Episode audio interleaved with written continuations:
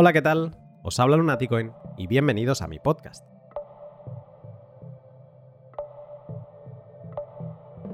Desde la creación de Bitcoin nos hemos ceñido a utilizarlo como una moneda que guardamos e intercambiamos como si fuera de oro. Al ser digital y enviarlo por un cable le hemos puesto la etiqueta de oro 2.0, pero en esencia lo hemos utilizado como si tuviera las mismas propiedades que un trozo de metal. Lo curioso del asunto es que Bitcoin tiene en su ADN la posibilidad de ser mucho más, y nos permite programar a placer cada una de sus monedas, como si fueran una caja fuerte, con condiciones de apertura específicas.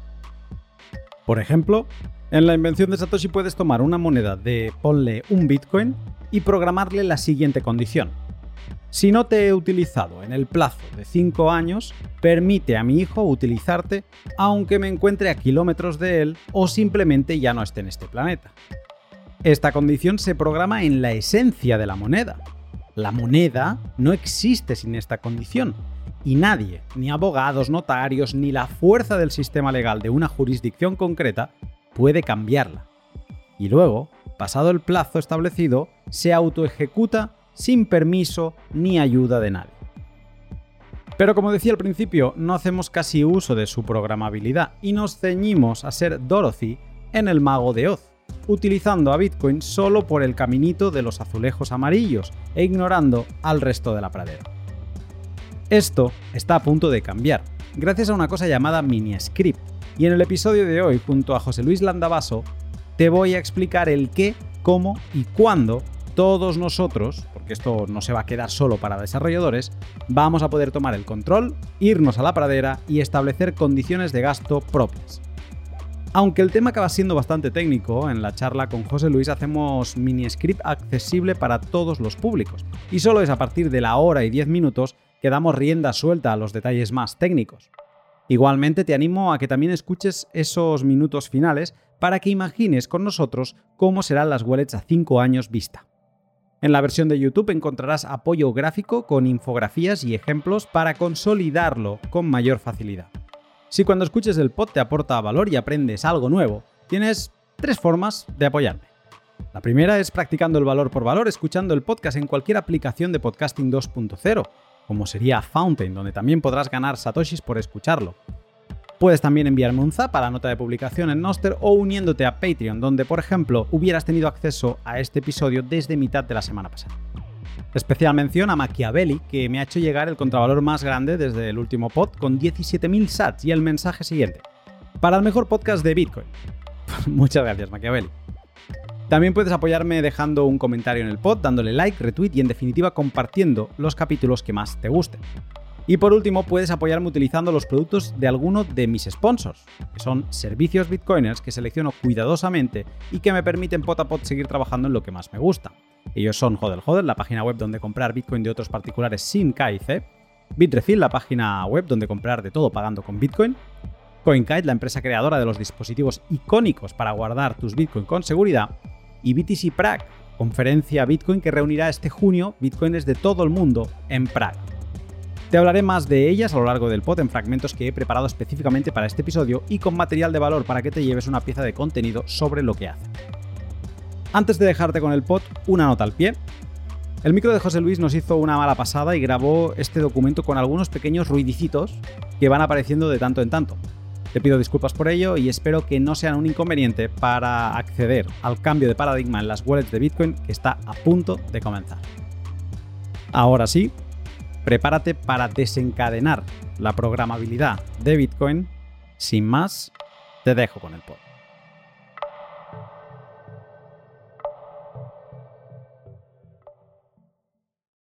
Buenos días, José Luis. Hola, buenos días, Luna.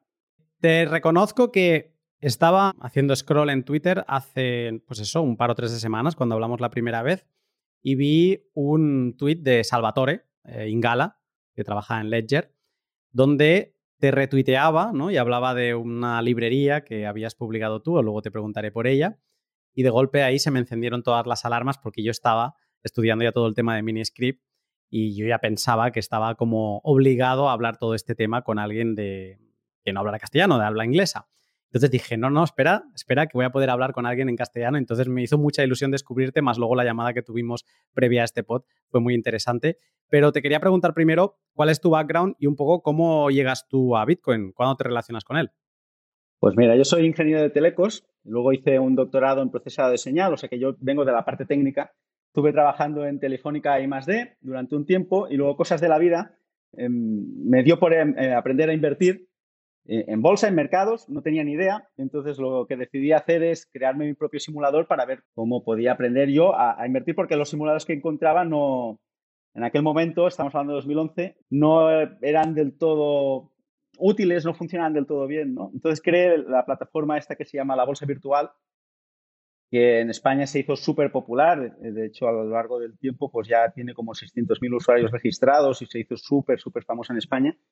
Y es lo que he estado haciendo desde 2011, más o menos, ¿no? Entonces, yo llego a Bitcoin en, en, 2017. Como yo estoy metido con el tema este de la bolsa virtual, a pesar de que es un simulador de bolsa, la gente suele confundir lo que yo hago como si yo fuese un experto en, en, mercados, en inversiones y tal. ¿no? Entonces, en 2017 es cuando viene el boom tan bestia de, de Bitcoin, de la, la, gran subida de precio, y la gente me preguntaba muchísimo sobre Bitcoin. Oye, ¿cuándo vas a poner Bitcoin en el simulador? ¿Y qué te parece Bitcoin? Entonces yo, la respuesta que le daba a todo el mundo era, evidentemente, Bitcoin es una estafa. Digo, es que ni se te ocurra eh, meter el dinero en Bitcoin porque esto vamos, es, una estafa. Además, yo estaba súper convencido de que no podía funcionar Bitcoin porque, digo, si yo tengo Bitcoin en un archivo, de, en un fichero, y yo te lo vendo a ti, inmediatamente la semana que viene, este archivo, que es, puede hacer una copia bit a bit y lo puedo, se lo puede vender a otra persona. Entonces, yo no había hecho ni el esfuerzo de intentar entender cómo funcionaba Bitcoin. La cuestión es que esto empiezo, sobre todo en primavera de 2017, me empiezan a preguntar mucho cuando ya llega el verano, empiezo a ver gente a la que yo respeto bastante, gente muy buena técnicamente y tal, que empieza a hablar de Bitcoin. Digo, ostras, si este tipo está hablando de Bitcoin, es un tío que es inteligente y tal, digo, oye, voy a hacer el esfuerzo, por lo menos, de, ver qué es lo que hace Bitcoin. Y yo voy directamente al white paper de Satoshi. Es el artículo fundacional de Bitcoin, y, y, ese artículo es, una maravilla. Yo de verdad invito a todo el mundo que esté interesado en Bitcoin, sobre todo si tiene un background técnico y es un ingeniero o, le gusta la tecnología en sí, porque es un paper que se puede leer bastante bien y además está traducido en un montón de idiomas, está en castellano también. Y, lo que hizo ahí Satoshi fue muy bueno porque puso toda la idea de Bitcoin en ocho páginas. En ocho páginas más las referencias. Y, te lo puedes leer, se puede leer bastante bien. Y, ahí, ahí te das cuenta de que, de que eh, Satoshi solucionó el problema del doble gasto que es lo que yo estaba tan preocupado y que creía que, que sería una estafa, ¿no? Y que no podía funcionar. Entonces yo entro, eh, caigo en la madriguera de ahí. Entonces me paso yo pues un par de meses obsesionado con Bitcoin, leyéndolo todo a nivel técnico, pero también a nivel filosófico, porque tiene, van ligadas las dos cosas. ¿no? Y así voy hasta hace cosa de un año y medio, una cosa así, en la que yo decido que mmm, quiero pasar de ser un usuario de Bitcoin a, contribuir en Bitcoin también, ¿no? Yo siendo ingeniero y, y gustándome la programación y tal, además detecto que, existe ahí un, una ventana de, de, tiempo en la que es posible contribuir en Bitcoin con un equipo pequeño. Yo soy, normalmente trabajo solo, ¿no? Entonces me recuerda bastante al principio de Internet en el que tú solo podías hacer una página web que tuviese cierto impacto. Hoy en día no, tienes Facebook, Google, Twitter, grandes empresas con un montón de ingenieros, ¿no? Pero antiguamente tú podías hacer cosas de gran impacto en Internet. Y ahora en Bitcoin estamos en, en, ese momento, ¿no? Entonces yo hace cosa de un año y pico empiezo a buscar eh, cosas en las que yo pueda aportar. ¿Vale? Entonces, pues cosas de la vida, mmm, caigo en un canal de Telegram donde está uh, Adam Back, Adam Back, para quien no lo conozca, es el inventor de Hashcash. Hashcash es el algoritmo que se utiliza en el, en el minado de Bitcoin. O sea, toda la gente que está tan enfadada de que el Bitcoin gasta energía y tal, se puede enfadar mucho, pero que lo haga con Adam Back.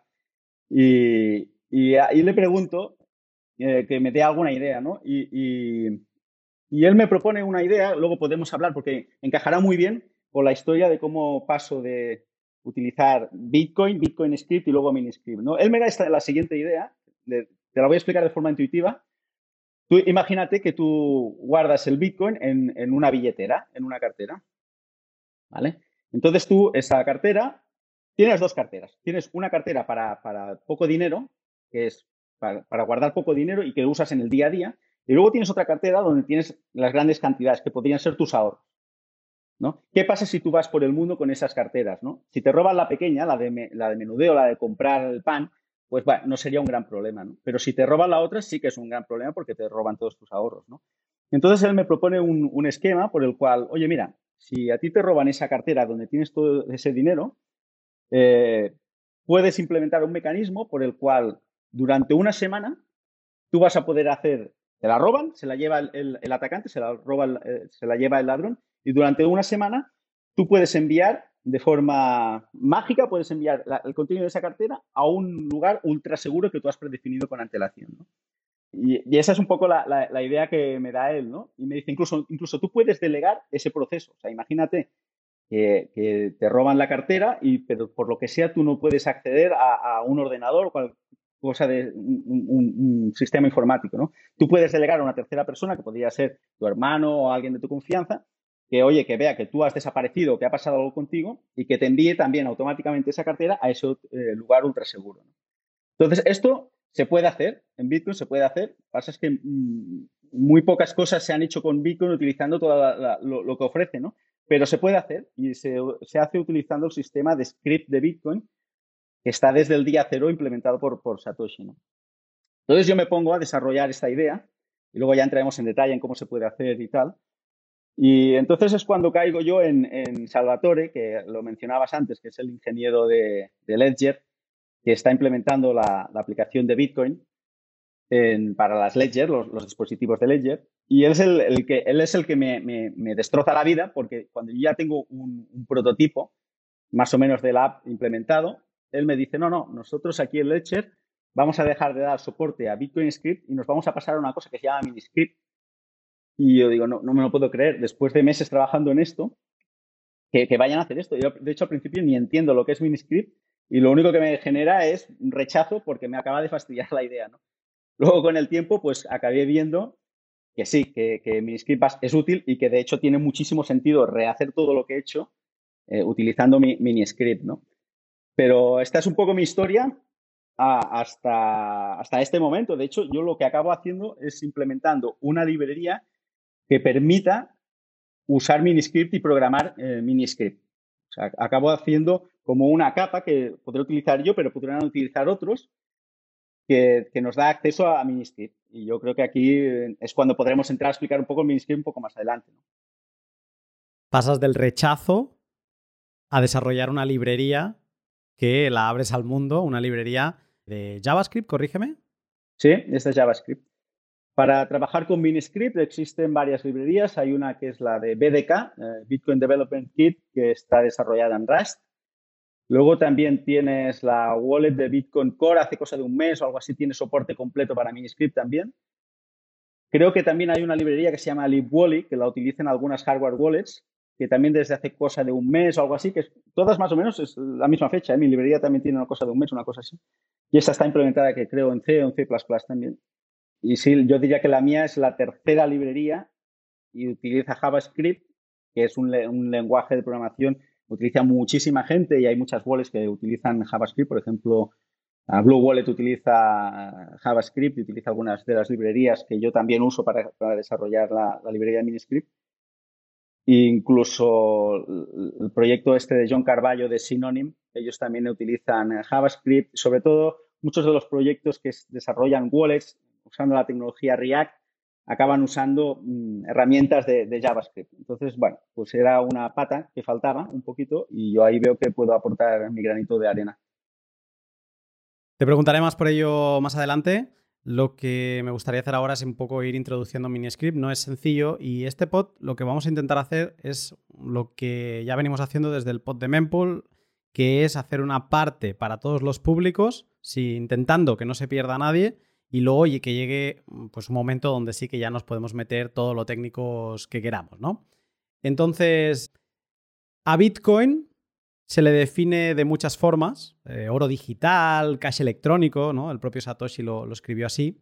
Y mm, hay una forma en concreto que para el podcast de hoy cobra especial importancia, que es cuando se le llama dinero programable. En otros podcasts he explicado la idea de que Bitcoin se parece mucho a las monedas de oro porque lo que nos enviamos son una especie de monedas digital, pero de Bitcoin, y cada una con diferentes importes faciales que se juntan, se funden, en una transacción para crear nuevas monedas que enviamos a diferentes destinos. Por poner un ejemplo más visual, si yo tengo dos monedas, una de un Bitcoin y otra de dos, y te he de enviar 2,5 Bitcoin, crearé una transacción fundiendo esas dos monedas de 1 y 2 y crearé otras dos monedas, una de 2,5 que te enviaré a ti y otra de 0,5 que será mi cambio, ¿no? mi, mi vuelto. En esta operativa, que parece sencilla y realmente muy parecida a la que podrías tener con el oro, ¿cómo podrías explicar cuál es la parte programable de Bitcoin? Ah, lo primero de todo, y a es una de las cosas que me fascina de Bitcoin, y sobre todo de, la historia de Bitcoin, permíteme que me remonte un poco a esto, pero a, mí lo que me parece fascinante es que hay un tío o, un grupo de personas, no sé, que se llama Satoshi Nakamoto, que en 2007 decide crear un sistema monetario completo, que al final Bitcoin es lo que estabas explicando tú, pero es que además es que hay la emisión de moneda, o sea, es un sistema monetario completo. Y luego crea la primera versión que crea eh, Satoshi de Bitcoin. En esa primera versión él ya introduce el concepto de dinero programable, lo cual a, mí, a mí, de verdad, me, explota la cabeza, porque ¿cómo es posible? Normalmente cuando tú desarrollas o diseñas un producto, haces una, primera versión, que es la del mínimo producto viable y, que con, lo mínimo imprescindible ya funciona. Entonces, Satoshi lo que podría haber hecho al principio de todo es, oye, voy a diseñar un sistema que envías monedas de A a B, y las cuales, sí, tú tienes que demostrar que tú eres el propietario de, A para poder enviar a B. Entonces podrías poner una firma digital en una transacción, en un campo fijo, y con eso ya sería suficiente para enviar, para enviar dinero, ¿no? Pero eh, Satoshi, de alguna manera, es como si él fuese consciente de que esto iba a agarrar, iba, iba a coger tracción y que iban a ser necesarias eh, estas funcionalidades de, dinero programable, ¿no? A mí esto, de verdad, que, es algo que me sorprende un montón, porque él está trabajando, creo que es cosa como de un año, una cosa así, en, en Bitcoin, él solo, Nadie le paga por hacer esto, pero es que encima lo hace súper completo con este sistema que estabas diciendo tú, programable, ya desde el día cero, que esto es, algo que le debió de, llevar semanas o meses de, hacer. lo que hace Satoshi Nakamoto es, se inventa un lenguaje de programación, que vale, sí, será todo lo sencillo que tú quieres, pero se inventa un lenguaje de programación, un compilador de ese lenguaje de programación y un intérprete de ese lenguaje de programación. Que es que es una locura lo que llega a hacer, lo que llega a hacer Satoshi ya en la primera versión. Entonces, esto era un poco una, regresión de una cosa que a mí me sorprende un montón, ¿no? que, es, que, es, el maestro de, que él ya piense en el dinero programable. ¿no? Entonces, ¿en, qué consiste el sistema de Bitcoin script, esto que inventa Satoshi? ¿no? Él lo que hace es decir, en lugar de enviar dinero de A a B, tú lo que vas a hacer es generar unas condiciones de bloqueo de tu dinero. ¿Vale? Eso es como una, pequeña parte de un programa, ¿vale? Y eso es lo que subes a la blockchain. Cuando se mina y tal, queda en la blockchain este programa, que es un programa incompleto que tiene unas condiciones de bloqueo. Entonces, el que quiera gastar ese Bitcoin tiene que completar ese programa, ¿vale? Tiene que poner las líneas de código que le faltan a ese programa de manera que cuando lo ejecute el minero, en, corra ese programa, el resultado sea true. O sea, sea ok, sea correcto, o sea, que le dé eh, verdadero el resultado. Entonces, en eso consiste el, sistema de Bitcoin Script en, resumidas cuentas. ¿eh? Es una parte de locking script o de condiciones de bloqueo que tú lo pones cuando envías el dinero y luego cuando lo, lo quiere gastar, tiene que poner el unlocking script, que serían las condiciones de desbloqueo. Todo eso al final acaban siendo líneas de código de un programa y ese programa se ejecuta, lo ejecutan los mineros y son los que te permiten gastar o no gastar ese dinero. Esto que acabas de decir me ha encantado lo de que es un programa incompleto, porque esto, claro, hacemos tantas abstracciones de Bitcoin para que lo entendamos todos que no nos damos cuenta de lo que realmente es y pensamos que esto es como el oro, que cuando vas a enviar una moneda, pues la envías, la ha recibido la otra persona en su bandeja de entrada como si fuera un email y ya está. Pero lo que está sucediendo es que cuando alguien envía una moneda, le está poniendo a esa moneda, le, le está quitando unas condiciones de bloqueo que tenía ¿vale? Y le está poniendo otro, otro candado, ¿vale? Lo que pasa es que ese candado solo lo podrá abrir la persona que lo está recibiendo, ¿de acuerdo? Y esto eh, ese candado de bloqueo, ahora parece muy abstracto, pero no es más que la dirección, en la gran mayoría de los casos, no es más que la dirección que le pasa a la otra persona. La persona que lo ha de recibir le pasa una dirección y dentro de esa dirección, no lo vemos, pero eso es un candado. Y, y, ese es el candado que le estamos poniendo. Esto se va a la cadena de bloques y se queda ahí almacenado, acumulando polvo, hasta que esa persona que recibió esos Bitcoin, lo que llamamos recibir Bitcoin, pues decide gastarlos. Y cuando los gasta, como tiene un candado puesto, lo que ha de hacer es darle una prueba o, darle esa otra parte del programa que lo completa. Esta otra parte del programa le podemos llamar de muchas maneras. Condiciones de desbloqueo. Le podemos llamar testigo. ¿vale? Le podemos llamar, eh, hay diferentes palabritas. Pero no es más que eso, que es como aportarle la llave, las condiciones que le faltan. Y entonces es lo que tú decías ahora, que cuando se juntan estas dos partes, es como que da correcto, válido, sí, este válido viene a decir sí, se puede desbloquear esa moneda. Y cuando tú desbloqueas una moneda, ¿qué puedes hacer? Le puedes poner otro candado. Y, eso es lo que llamamos enviar las monedas a otro sitio. Esto es cómo funciona el envío y el recibo de Bitcoin, con condiciones de bloqueo y luego de desbloqueo. Lo has mencionado, has hablado de, toda esta creación de Satoshi y luego has dicho el nombre, has dejado caer, ¿no? Que es el script. ¿Qué es esto del script? Para quien no le suene nada, porque hay, hay aquí un problema. O sea, para mí yo que eso no soy técnico, cuando empecé en Bitcoin y empecé a escuchar Bitcoin Script, me hice un lío brutal porque luego cuando hablamos de programación general fuera de Bitcoin, hacer un script es como hacer un programa. Entonces se utiliza como esa misma palabra y puede ser confuso. Pero no sé si podría explicar un poco más qué es este script y qué relación tiene que ver con esto de las condiciones de bloqueo. Sí, Bitcoin Script al final es eh, un, lenguaje de programación que tiene un conjunto de operadores. Lo que pasa es que Bitcoin Script, mucha gente pensará, por ejemplo, JavaScript, y, hay varios lenguajes de programación que tienen el script de la parte final pero Bitcoin Script es todo lo contrario a JavaScript.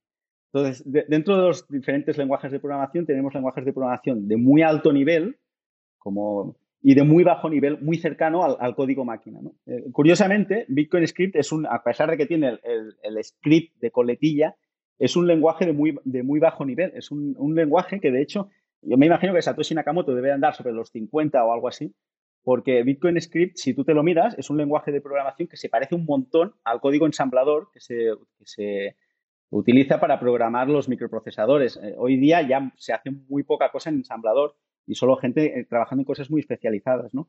Pero el, sistema este, el, lenguaje de programación de Bitcoin Script recuerda muchísimo al lenguaje en, ensamblador que se utiliza para programar eh, CPUs, ¿no? Entonces, dentro de Bitcoin Script lo que tienes son primitivas básicas que te permiten pues, sumar números, por ejemplo, o, te permiten hacer cosas como verificar que la firma sea correcta, que cuando tú envías una transacción la, firma sea correcta. Hay como esas primitivas elementales que son las que te permiten hacer cosas. También puedes hacer cosas como if then, o sea, si sucede esto o si esta condición es correcta, haz esto y si no, haz lo otro.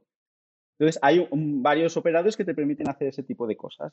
Hay cosas que no puedes hacer. Por ejemplo, no puedes, no puedes tener bucles utilizando Bitcoin Script. Es lo que algunos dicen que, Bitcoin Script no es un, lenguaje de programación completo, no es Turing Complete, que le, suelen llamar. O sea, no es un lenguaje como el que puedes utilizar tú en tu ordenador eh, C o C++ o JavaScript que te permiten hacer muchísimas más cosas. No, es un lenguaje que ya se hizo así de forma expresa, limitada, para que pudieses hacer lo que bloquear y desbloquear monedas, pero sin que pudieses llegar a cometer errores como, por ejemplo, acabar en un bucle infinito. Imagínate que se quedase un minero allí colgado haciendo un cálculo en, un bucle infinito, ¿no? O sea, eso es un, lenguaje que no es completo, pero que sí que te permite hacer muchísimas cosas, ¿no?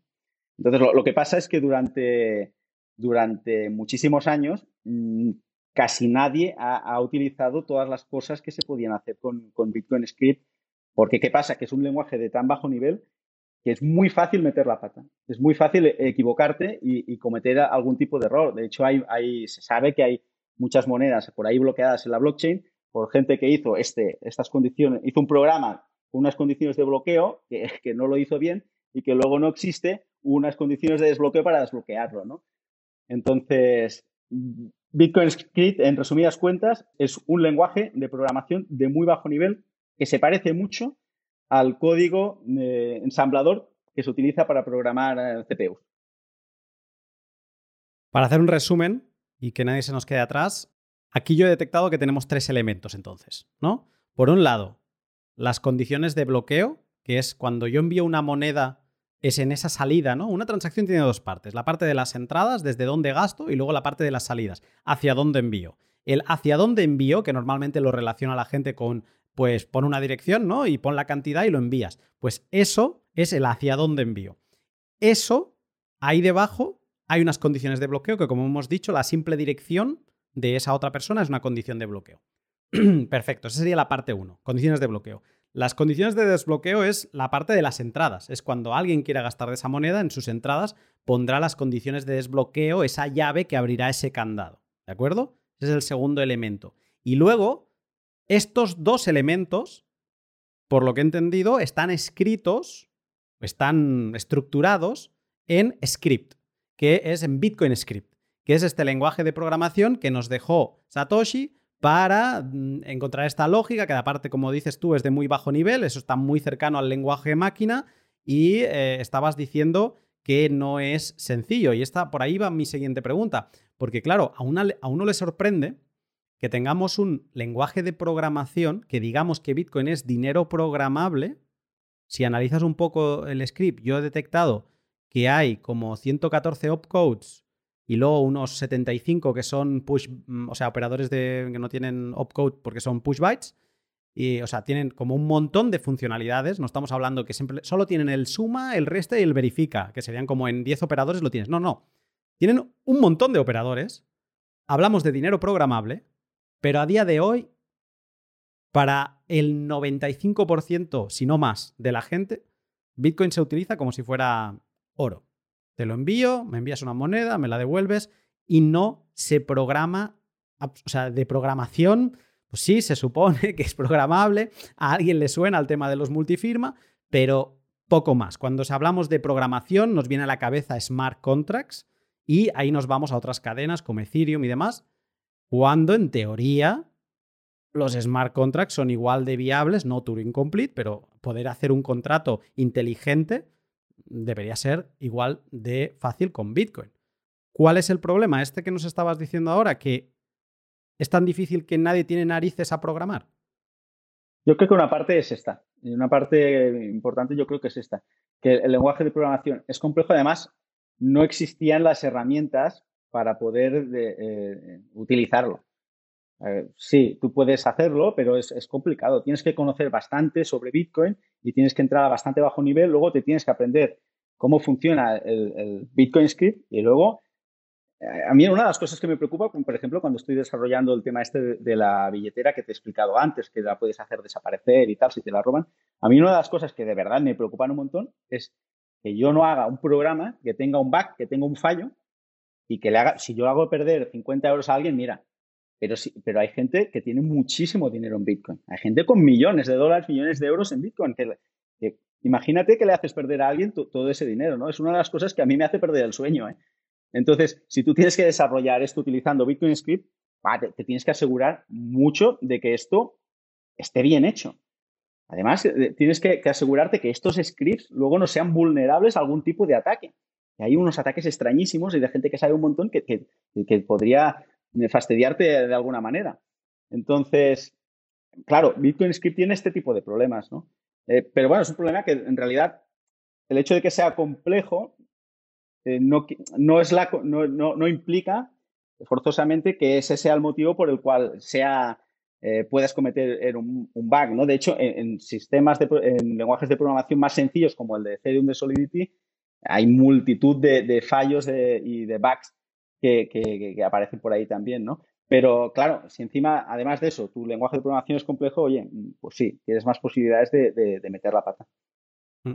Leyendo mm, alguno de estos genios que ahora luego mencionaré, ¿no? De, todo lo que es eh, MiniScript, te das cuenta de los problemas, o sea, que hay problemas que, que son como muy obvios, pero que en verdad, cuando te pones a programar estas condiciones o imaginar cómo podría ser un programa eh, en una moneda de Bitcoin, Y dices, hostia, es que claro, esto es muy necesario. ¿A qué me refiero? Me refiero que Bitcoin Script es muy difícil de analizar, por ejemplo, de poder leer, de que tú lees un, un script de Bitcoin y de primeras es posible que no sepas lo que sucede. Sea, cuando tú, yo no tengo mucha idea de programación, pero a mí me pones un codiguito de Python y más o menos digo, vale, sí, creo que sé lo que está haciendo, ¿no? Y así pasa con la gran mayoría de lenguajes que son más populares, que más se utilizan a día de hoy porque son de más alto nivel.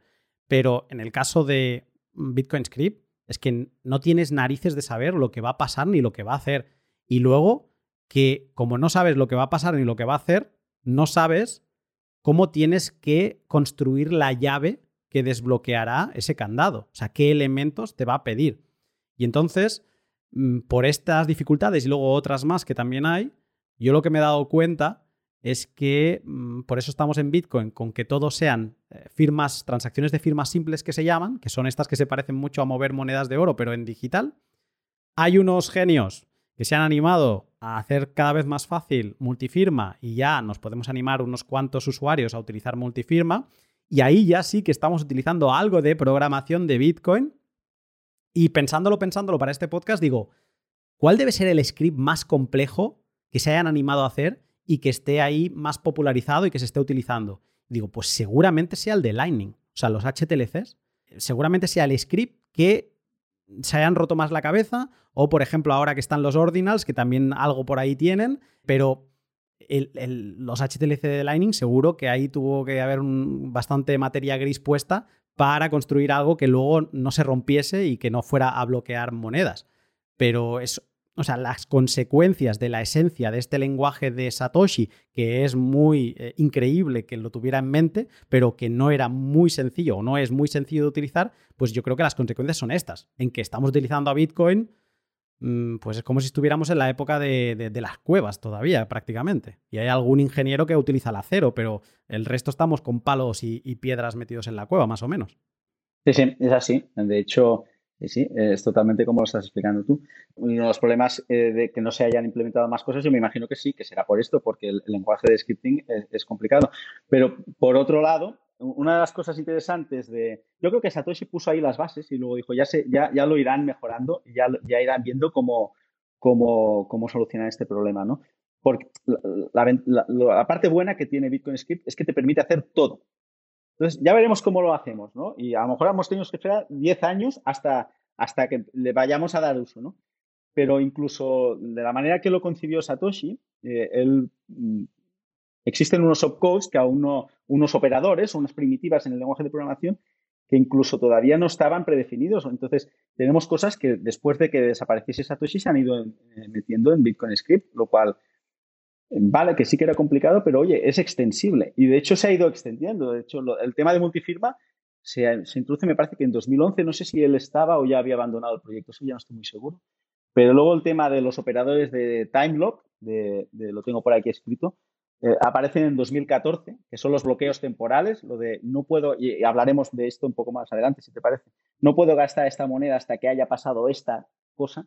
Hay, hay, y entonces por suerte, Bitcoin Script es extensible y se ha podido utilizar para ir añadiendo funcionalidades. Y lo último que nos faltaba era llegar a esta parte en la que, mm, de alguna manera, lo hagamos accesible a todo el mundo, sobre todo accesible a los programadores para poder hacer cosas como las que vamos a ver, que hay cosas que son una pasada. Espero que estés disfrutando de la charla con José Luis. Justo ahora entraremos a tratar qué es esto de mini script y también con algunos ejemplos de wallets para que tú te empieces a imaginar cómo lucirán todas estas aplicaciones en cosa de pocos años. Yo te interrumpo un momento para hablarte de dos de mis sponsors. Hodel Joder es una página web donde podrás coordinarte con otros particulares para comprar y vender Bitcoin sin datos personales ni preguntas de más. Hodel Hodel coordina las compraventas con su tablón web de ofertas, pero también forma parte de los intercambios para que nadie se vaya con lo que no es suyo. Todo apoyado en las condiciones de gasto más utilizadas fuera de las convencionales, que son las de multifirma.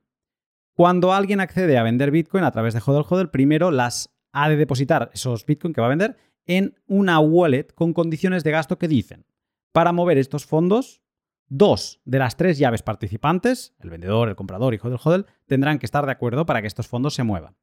Y así es como Hodel Hodel se asegura que nadie intente levantarte la camisa e irse con tu dinero sin tú antes haber recibido tus sats, lo que has comprado. No te asustes que esto que te acabo de comentar pues puede sonar muy técnico, pero son solo los entresijos de su funcionamiento, porque por encima una interfaz muy amigable te recibirá y te acompañará durante todo el proceso. Si todavía compras Bitcoin con KIC, anímate a seguir el link de la descripción y rompe con eso. Y CoinKite, la empresa fabricante de los dispositivos más icónicos para la custodia de tus Bitcoin. En CoinKite llevan desde 2011 construyendo herramientas para que guardemos con mayor seguridad y facilidad nuestros satoshis y por ello han construido dispositivos de hardware como la Colcar Mark IV, la Colcar Q1, TapSigner u OpenDime. CoinKite ha estado siempre a la última en este sector y buena prueba de ello es el de ser la primera wallet que implementó las PSBT, las transacciones parcialmente firmadas de Bitcoin, que más tarde te indicaré y que te explicaré qué papel tienen en esto de MiniScript, que tienen un papel fundamental. También fueron los primeros en implementar BIP85, que ahora cada vez más wallets implementan, y ya han anunciado que próximamente tendrán mini script para dar rienda suelta a todo el potencial de Bitcoin. Si estás pensando en subir el nivel de seguridad de tus Bitcoin y dudas sobre qué hardware wallet conseguirte, te lo pongo fácil. Si eres muy principiante, TapSigner es tu camino. Si te consideras principiante avanzado o intermedio y tienes ganas de una lección Bitcoin como ninguna otra, Colcar Mark IV o la reserva, que te harán esperar todavía un poco, de la Q1. Así de simple. Échale un vistazo siguiendo el link de la descripción a todas las herramientas que la tienda de CoinKite puede ofrecerte. Y cuidado, no te enamores con sus relojes de bloques Block Clock. Con todas estas dificultades, como ya, eh, como ya estamos llegando, em, pues aparece uno de los que aparece siempre, que es Peter Willa, junto con Andrew Poelstra y Sanket eh, Kanjalkar, en 2018, y ya proponen una cosa que se llamaba Miniscript, se llama Miniscript, y que parecía, pues en aquel momento era como, vale, vale, muy bien, la siguiente ida de olla, pero esto mm, no sé cuándo lo vamos a aplicar y que ahora, como bien decías al principio, pues parece ser que está en un momento de eclosión. ¿Qué es MiniScript dentro de toda esta dificultad que estamos viendo del lenguaje de Bitcoin Script? ¿Qué es MiniScript? Mira, MiniScript es un subconjunto en realidad de Bitcoin Script. MiniScript no te permite hacer nada. En realidad, a nivel de blockchain no, ni siquiera aparece. O sea, Miniscript no te permite hacer nada que no te permitiese hacer eh, Bitcoin Script. Lo que pasa es que, Miniscript te soluciona un montón de cosas. Eh, lo primero que te soluciona es eh, que te evita que tú puedas crear scripts que luego no se puedan gastar, por ejemplo.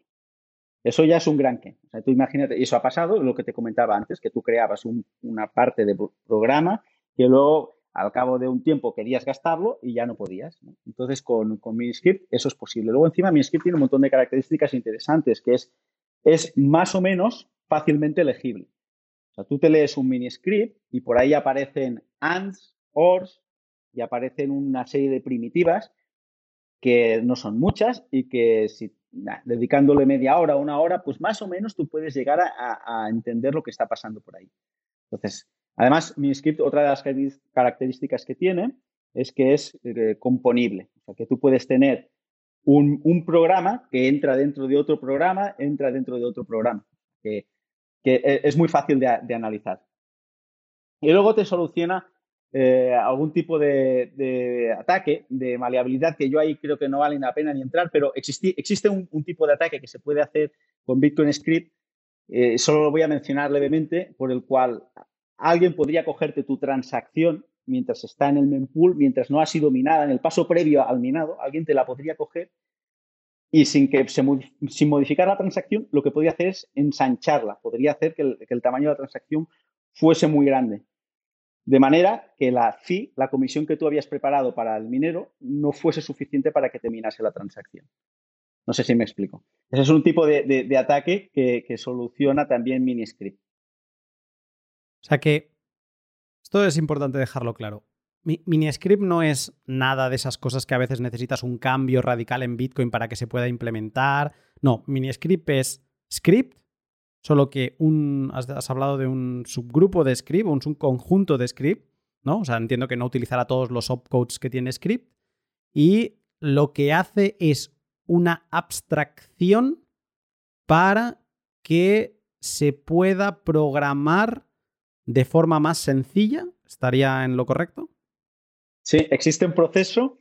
Yo diría que nunca nadie va, no va a haber nadie que programe directamente en Miniscript, pero luego hablaremos sobre ello, pero existe un proceso por el cual tú, llegas al Miniscript, que es a partir de otro lenguaje. Bueno, llegaremos un poco más adelante, pero eh, la, conclusión es que sí, que permite hacer mucho más fácil la programación de Bitcoin y te asegura que lo que tú programes lo va, va a poder venir alguien después y gastarlo. O sea, que no se te va a quedar colgado ahí en la blockchain y te evita algún tipo de ataque como el que te comentaba de maleabilidad. O sea, sobre todo es una gran mejora a nivel de seguridad, que yo lo que veo que es que en Bitcoin cada cosa que se hace hay una obsesión increíble por la seguridad y por hacer que las cosas funcionen.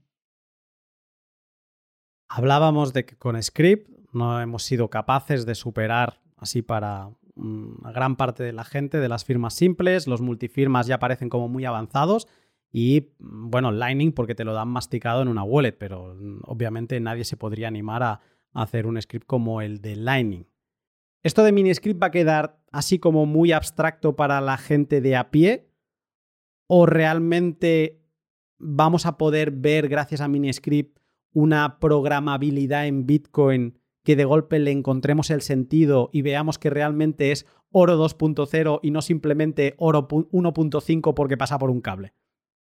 Mira, yo creo que a nivel de usuario, de hecho, el, usuario jamás debería de saber si su wallet utiliza Miniscript o no. Yo creo que sobre todo Miniscript es una herramienta para desarrolladores. Lo que pasa es que eh, es interesante que el usuario sepa si su wallet utiliza Miniscript o no y, que sepa de qué va, ¿no?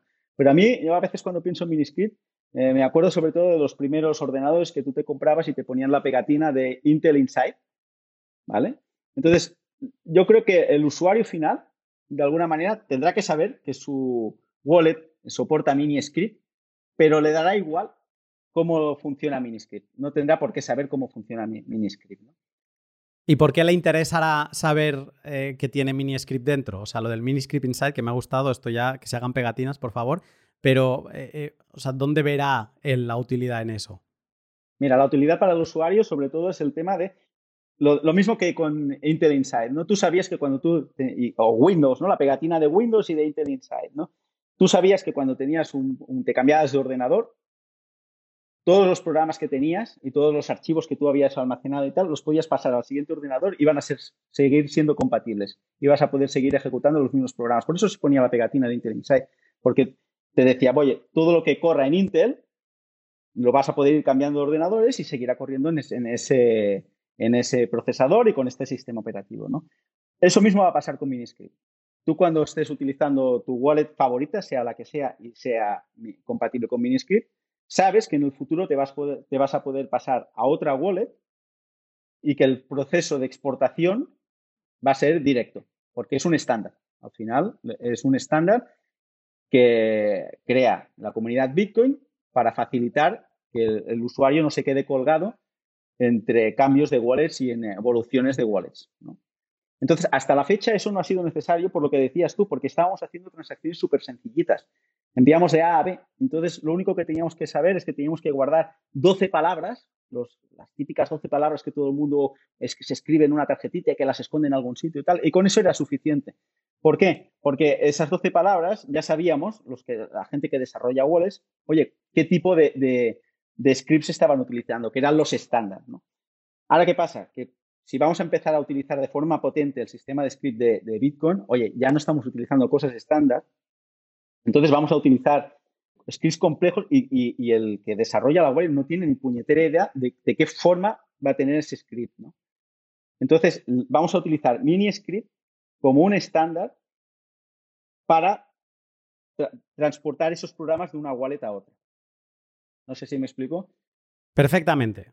Y este es otro tema que quería tratar después, que MiniScript lo que nos va a llevar es a otra forma de entender las wallets.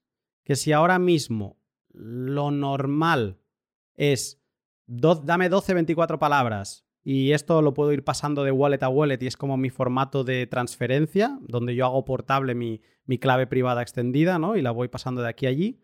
Hay un cambio de paradigma con MiniScript y es que esto no va a ser suficiente, sino que aparte a la wallet le tendremos que dar una receta, le tendremos que decir, oye, sí, muy bien, tu clave privada es muy bonita, pero a partir de ahora vas a necesitar em, saber pues, eh, qué tipo de script se ha utilizado con esta clave privada.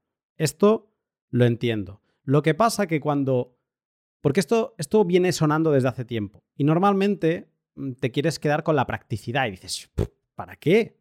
Si yo ya tengo un sistema que ya me funciona y no tengo que guardar nada más, si con 12 o 24 palabras hago, que ahora te voy a tener que guardar una cosa más, no, hombre, no, esto no, no, no es para mí. Entonces siempre piensas, bueno, algo tiene que proveer esta flexibilidad en el scripting para que tú digas, me compensa. Entonces, ¿qué ejemplos tendríamos que me puedas contar de cosas que se puedan estar haciendo ya con MiniScript que mm, serían impensables sin él? Sí, mira, sobre todo eh, las cosas para las que se utiliza y sobre todo se va a utilizar MiniScript en el futuro es para utilizar el, conjunto de operaciones de Bitcoin Script que tienen que ver con el tema de multifirma, o sea que, pongamos el símil de una caja fuerte en la que existen varios cerrojos, ¿no? Y, esa caja fuerte solo se abre si tienes tiene tres cerrojos y necesitas, por ejemplo, a lo mejor con dos llaves ya puedes abrirlo, ¿no? Este es el sistema de, multifirma. Eso, te, eh, Miniscript te facilita el uso de ese tipo de condiciones, ¿no? Y luego hay otro tipo de condiciones que también te facilita Miniscript y luego vamos a ver cómo con eso podemos construir diferentes productos. Y, y, este otro tipo de operaciones que te permite hacer Miniscript, con las que te permite trabajar, es el símil de la caja de seguridad de apertura retardada, que es que tú le das a abrir una caja de seguridad, pero esa caja de seguridad no se abre hasta el cabo de 20 minutos o de una semana. Esto puede ser útil, por ejemplo, en un banco, si lo van a atracar, pues a lo mejor el banco tiene este sistema de, apertura retardada por el cual, oye, los ladrones no se pueden esperar allí dos horas porque va a llegar la policía, pero la caja fuerte no se va a abrir hasta de aquí dos horas. Eso mismo lo podemos hacer con Bitcoin y se puede hacer desde 2014. incluso desde antes, ¿eh? pero sobre todo desde, desde 2014. ¿no? Pero ¿qué pasaba? Que era muy complicado hacer con Bitcoin Script. ¿no? Entonces, MiniScript nos va a permitir hacer, es, eh, utilizar ese tipo de primitivas, la de apertura retardada y la de multifirma. ¿Y con eso qué podemos hacer? Pues ahí ya imaginación al poder, ¿no? Pero hay, hay esquemas que, son muy, interesantes. Por ejemplo, mira, eh, para el tema de herencias, que es uno de los temas que, de los que más ha hablado, ¿no? Entonces, imagínate que tú tienes eh, un montón de, dinero en Bitcoin, ¿no? Y, quieres planificar tu herencia. Lo más sencillo, pues, ¿qué sería? Sería dejarle eh, una copia de tus contraseñas en vida ya a tus hijos y les dices, oye, mira, si me pasa algo, está aquí. ¿Eso qué pasa? Si tú eres una familia bien avenida y tal, pues oye, puede ser correcto. Oye, pero y a, lo mejor, hay familias que, que, no puedes hacer esto porque sabes que tu hijo te la va a liar o, o no te puedes fiar de, cualquier tipo de, que alguien te, vaya a robar eh, esa contraseña que tienes guardado en, otro lugar, ¿no? Entonces, con MiniScript lo que puedes hacer es lo siguiente. Tú tienes una wallet, que es normal, como la que utilizas habitualmente, pero esa wallet, si no la has usado durante un año, inmediatamente le da acceso a unas nuevas contraseñas que son las que tienen tus herederos es lo que le llaman la wallet de hombre muerto, ¿no? Como en los trenes, que tienes que ir apretando un botón para demostrar que el piloto no, no le ha pasado nada, ¿no? Pues esto sería lo mismo, pero en una wallet de Bitcoin. Tú mientras muevas esos fondos, nadie va a tener acceso. Pero si los dejas parados acumulando polvo durante un año o lo que tú determines con MiniScript, entonces esa otra clave tiene acceso, que podrías ser tú mismo, porque es lo que tú dices, o sea, MiniScript te deja imaginación al poder. Tú te puedes habilitar una segunda clave que la entierras bajo hormigón por si perdieras las primeras, yo qué sé, ¿no? Y dices, bueno, pues mm, eh, que a lo mejor no sería el esquema más óptimo, ¿no? Pero en este caso, el, botón del hombre muerto es, una de las wallets interesantes que te habilita MiniScript. Eso es. Y encima, como te, comentaba al principio, que MiniScript es componible, ¿no? tú puedes dejar esa, puedes hacerlo del sistema este de hombre muerto, en, el cual al cabo de un año existe una llave nueva que es la que puede desbloquear ese Bitcoin. Pero puedes hacer que esa llave en realidad sea una multifirma, por ejemplo. Imagínate que tienes tres hijos y tú pones una condición en la que diga, el día que yo no esté, mis tres hijos se van a tener que poner de acuerdo en cómo quieren gastar el Bitcoin. Y si los tres no están de acuerdo, eso no, no se puede tocar, no lo pueden mover. ¿no? Incluso podemos ir incluso un poco más allá. Y luego puedes decir, bueno, pero voy a poner otra siguiente condición, que es un año más tarde de eso, con dos que se pongan de acuerdo, ya es suficiente. O incluso podrías decir, otro año más adelante, con que se pongan de acuerdo uno con un conciliador, alguien que yo designo, ya sería suficiente. imagínate, esto hasta infinito y, con, con, el esquema que se te pueda llegar a ocurrir a ti. Es increíble porque este es un ejemplo centrado en herencia, pero y además esto es muy pronto, es muy temprano. Aunque Peter Wheeler y estos genios empezaron a trabajar en 2018, como bien decías, es algo que Bitcoin Core recién acaba de, implementar, o sea que ya puedes utilizar MiniScript en Bitcoin Core. Las librerías es ahora que empiezan a, estar para diferentes lenguajes y siendo accesibles para todo tipo de programador. O sea, es ahora. El momento de MiniScript es ahora. Y ya no solo en la parte de desarrollo, en la parte de imaginación también es ahora. Y cada mes te aparece alguien que se le ha ocurrido una nueva idea de cómo aplicar MiniScript a un caso de la vida real. A mí hay uno que, me encanta, bueno, estaba incluido dentro de lo que has dicho tú, que es el, multifirma en decadencia, una, sí, una multifirma en decadencia, ¿no? Y es esto que tú ahora mismo, si tú te planteas un esquema multifirma 3 mm, de 3, 2 de 2, 5 de 5, eso es una locura porque entonces estás eh, casi que pegándote un tiro al pie. Si pierdes una de esas cinco llaves, ya está, fondos bloqueados. Pero con MiniScript puedes hacer que este multifirma tenga decadencia y que empiece, bueno, esto es mi cold storage súper seguro, no quiero que nadie lo toque, ni yo mismo, y quiero aquello que sea muy difícil. Quiero que sea un 3 de 3. Pero quiero que de aquí un año, dos años, si he perdido una de las llaves, por la razón que sea, quiero que se convierta en un 2 de 3, ¿vale? Y luego, como tú bien decías, mm, pasado 5 años, a lo mejor quiero que se convierta en un 1 de 3, pero a lo mejor quiero que se convierta en otro 2 de 3 donde una de las llaves cambia y es de una contraparte, una compañía de seguros o alguien a quien yo le pago para que me ofrezca ese servicio y me ayude a recuperar los fondos. ¿no? Entonces, lo que estoy viendo ya ahora es que hay mucho desarrollo en la parte de software pero también hay mucho desarrollo en la parte, vamos a llamarle, de creadores de recetas.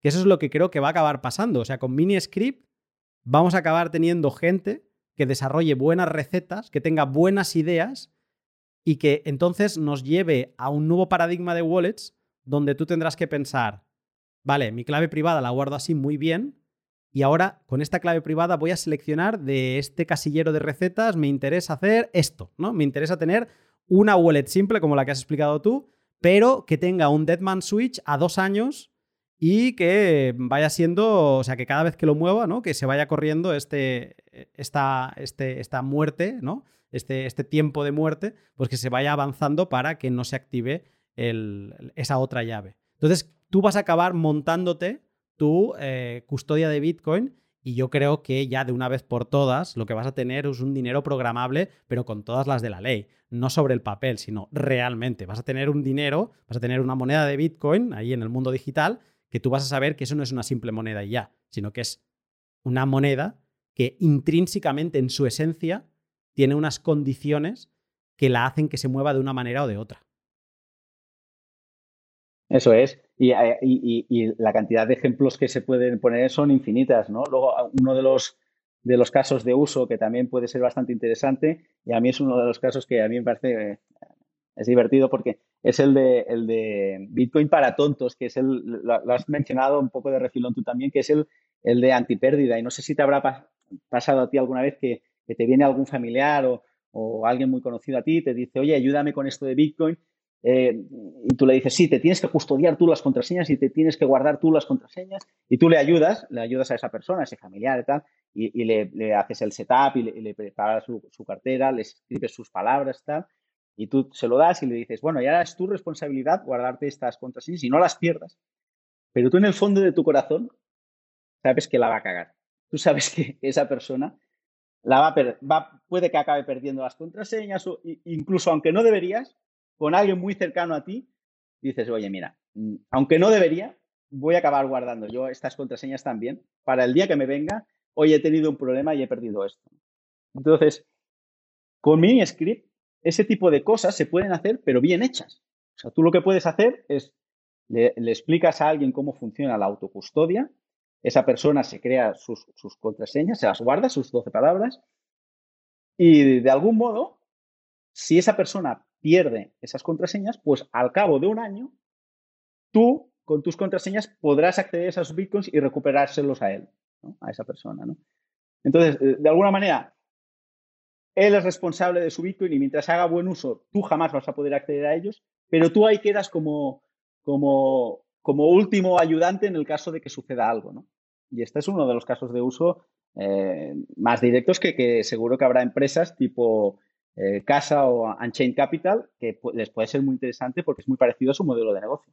Estamos hablando de ejemplos relacionados con la custodia individual de Bitcoin y eso está genial.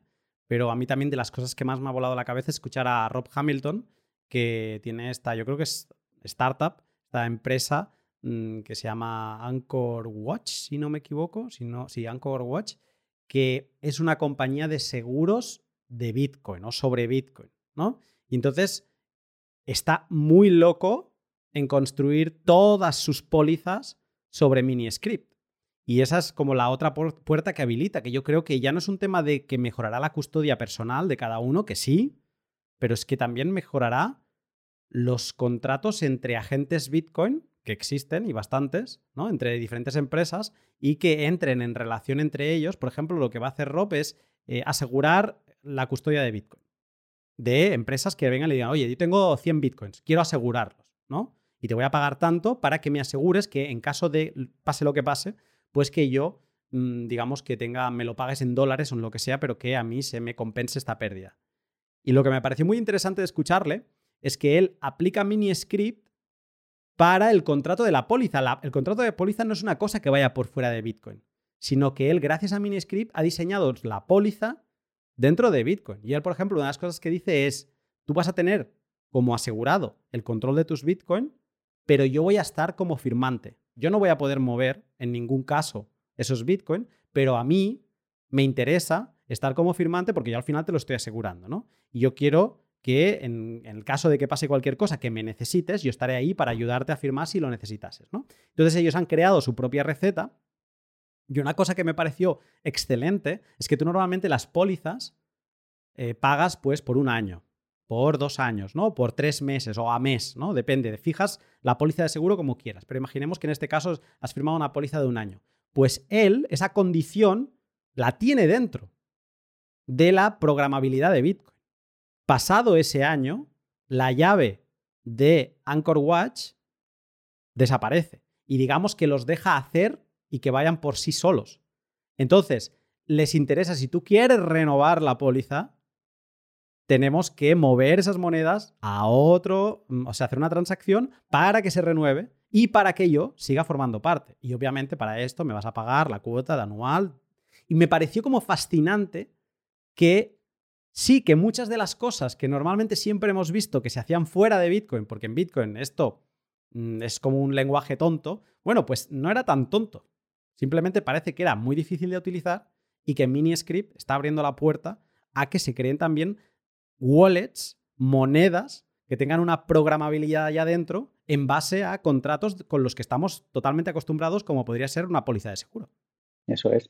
Y, eso es un ejemplo más, pero es que hay un montón. Mira, te pongo otro, que este es un ejemplo que pone Salvatore de, de Ledger, que me parece que es súper interesante, que es para empresas que hacen mucho uso de Bitcoin y que, ah, seguramente que utilicen, por ejemplo, un, dispositivo de Ledger para ir firmando eh, transacciones, ¿no?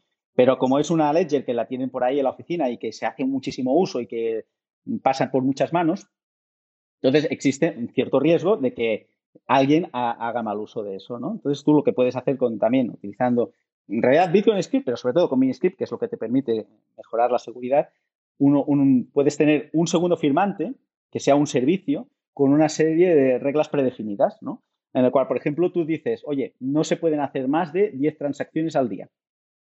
Y estas transacciones no pueden pasar de 0,3 bitcoins, por ejemplo, ¿no? Y tú puedes hacer, eh, puedes implementar todo esto con, con MiniScript, ¿no? De manera que el segundo firmante te asegure eso, que durante un día no puedes hacer ese, ese tipo de cosas, ¿no? Y luego, pues puedes tener que al cabo de, yo qué sé, de, dos semanas desaparece el segundo firmante este y, y, la wallet puede, vuelve a funcionar de la manera original, ¿no? Pero que sí, en, en realidad puedes, cualquier cosa que se te ocurra y hay cosas que no se nos han ocurrido todavía y que vendrá alguien y se le ocurrirán y será una idea genial, ¿no?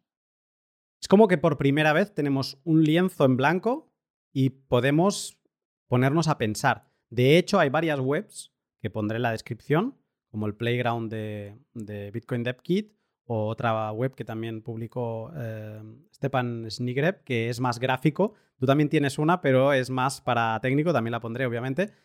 Y ahí, pues puedes toquetear y puedes, son como piezas de Lego. Eso es lo que me fascina. Que te acabas dando cuenta, porque Miniscript como que lo simplifica mucho y te acabas quedando pues con un par de, condiciones, AND y OR, ¿no? Y a partir de ahí dices, pues vas sumando time logs. Luego tiene hash logs también, ¿no? Y tiene mm, pues las claves y con esos elementos AND, OR y claves, time logs y hash logs, montas unas historias increíbles. Y todo eso llega a un momento donde apretas un botón, se te traduce a Bitcoin Script. Esa es la magia de, de MiniScript, que te, lo acaba volcando a Bitcoin Script de, de, toda la vida, el que nos dejó Satoshi. Y eso, pues todas ya empiezan a ver hardware wallets que están trabajando en ello. Ahora mismo solo está Spectre Do It Yourself y Ledger que te habilitan firmar ese tipo de scripts. Pero bueno, ya hay varias. Creo que, mm, bueno, Colcar ha dicho que ya está trabajando en ello. Bitbox creo que también está y Green de Blockstream también ha dicho que, lo tendrá en algún momento. Así que es hacia donde parece que vamos. Yo me quedo con una frase del propio Rob Hamilton que mm, creo que es bastante ilustradora de lo que habilita Miniscript y dice que Miniscript maximiza la utilidad del script de Bitcoin.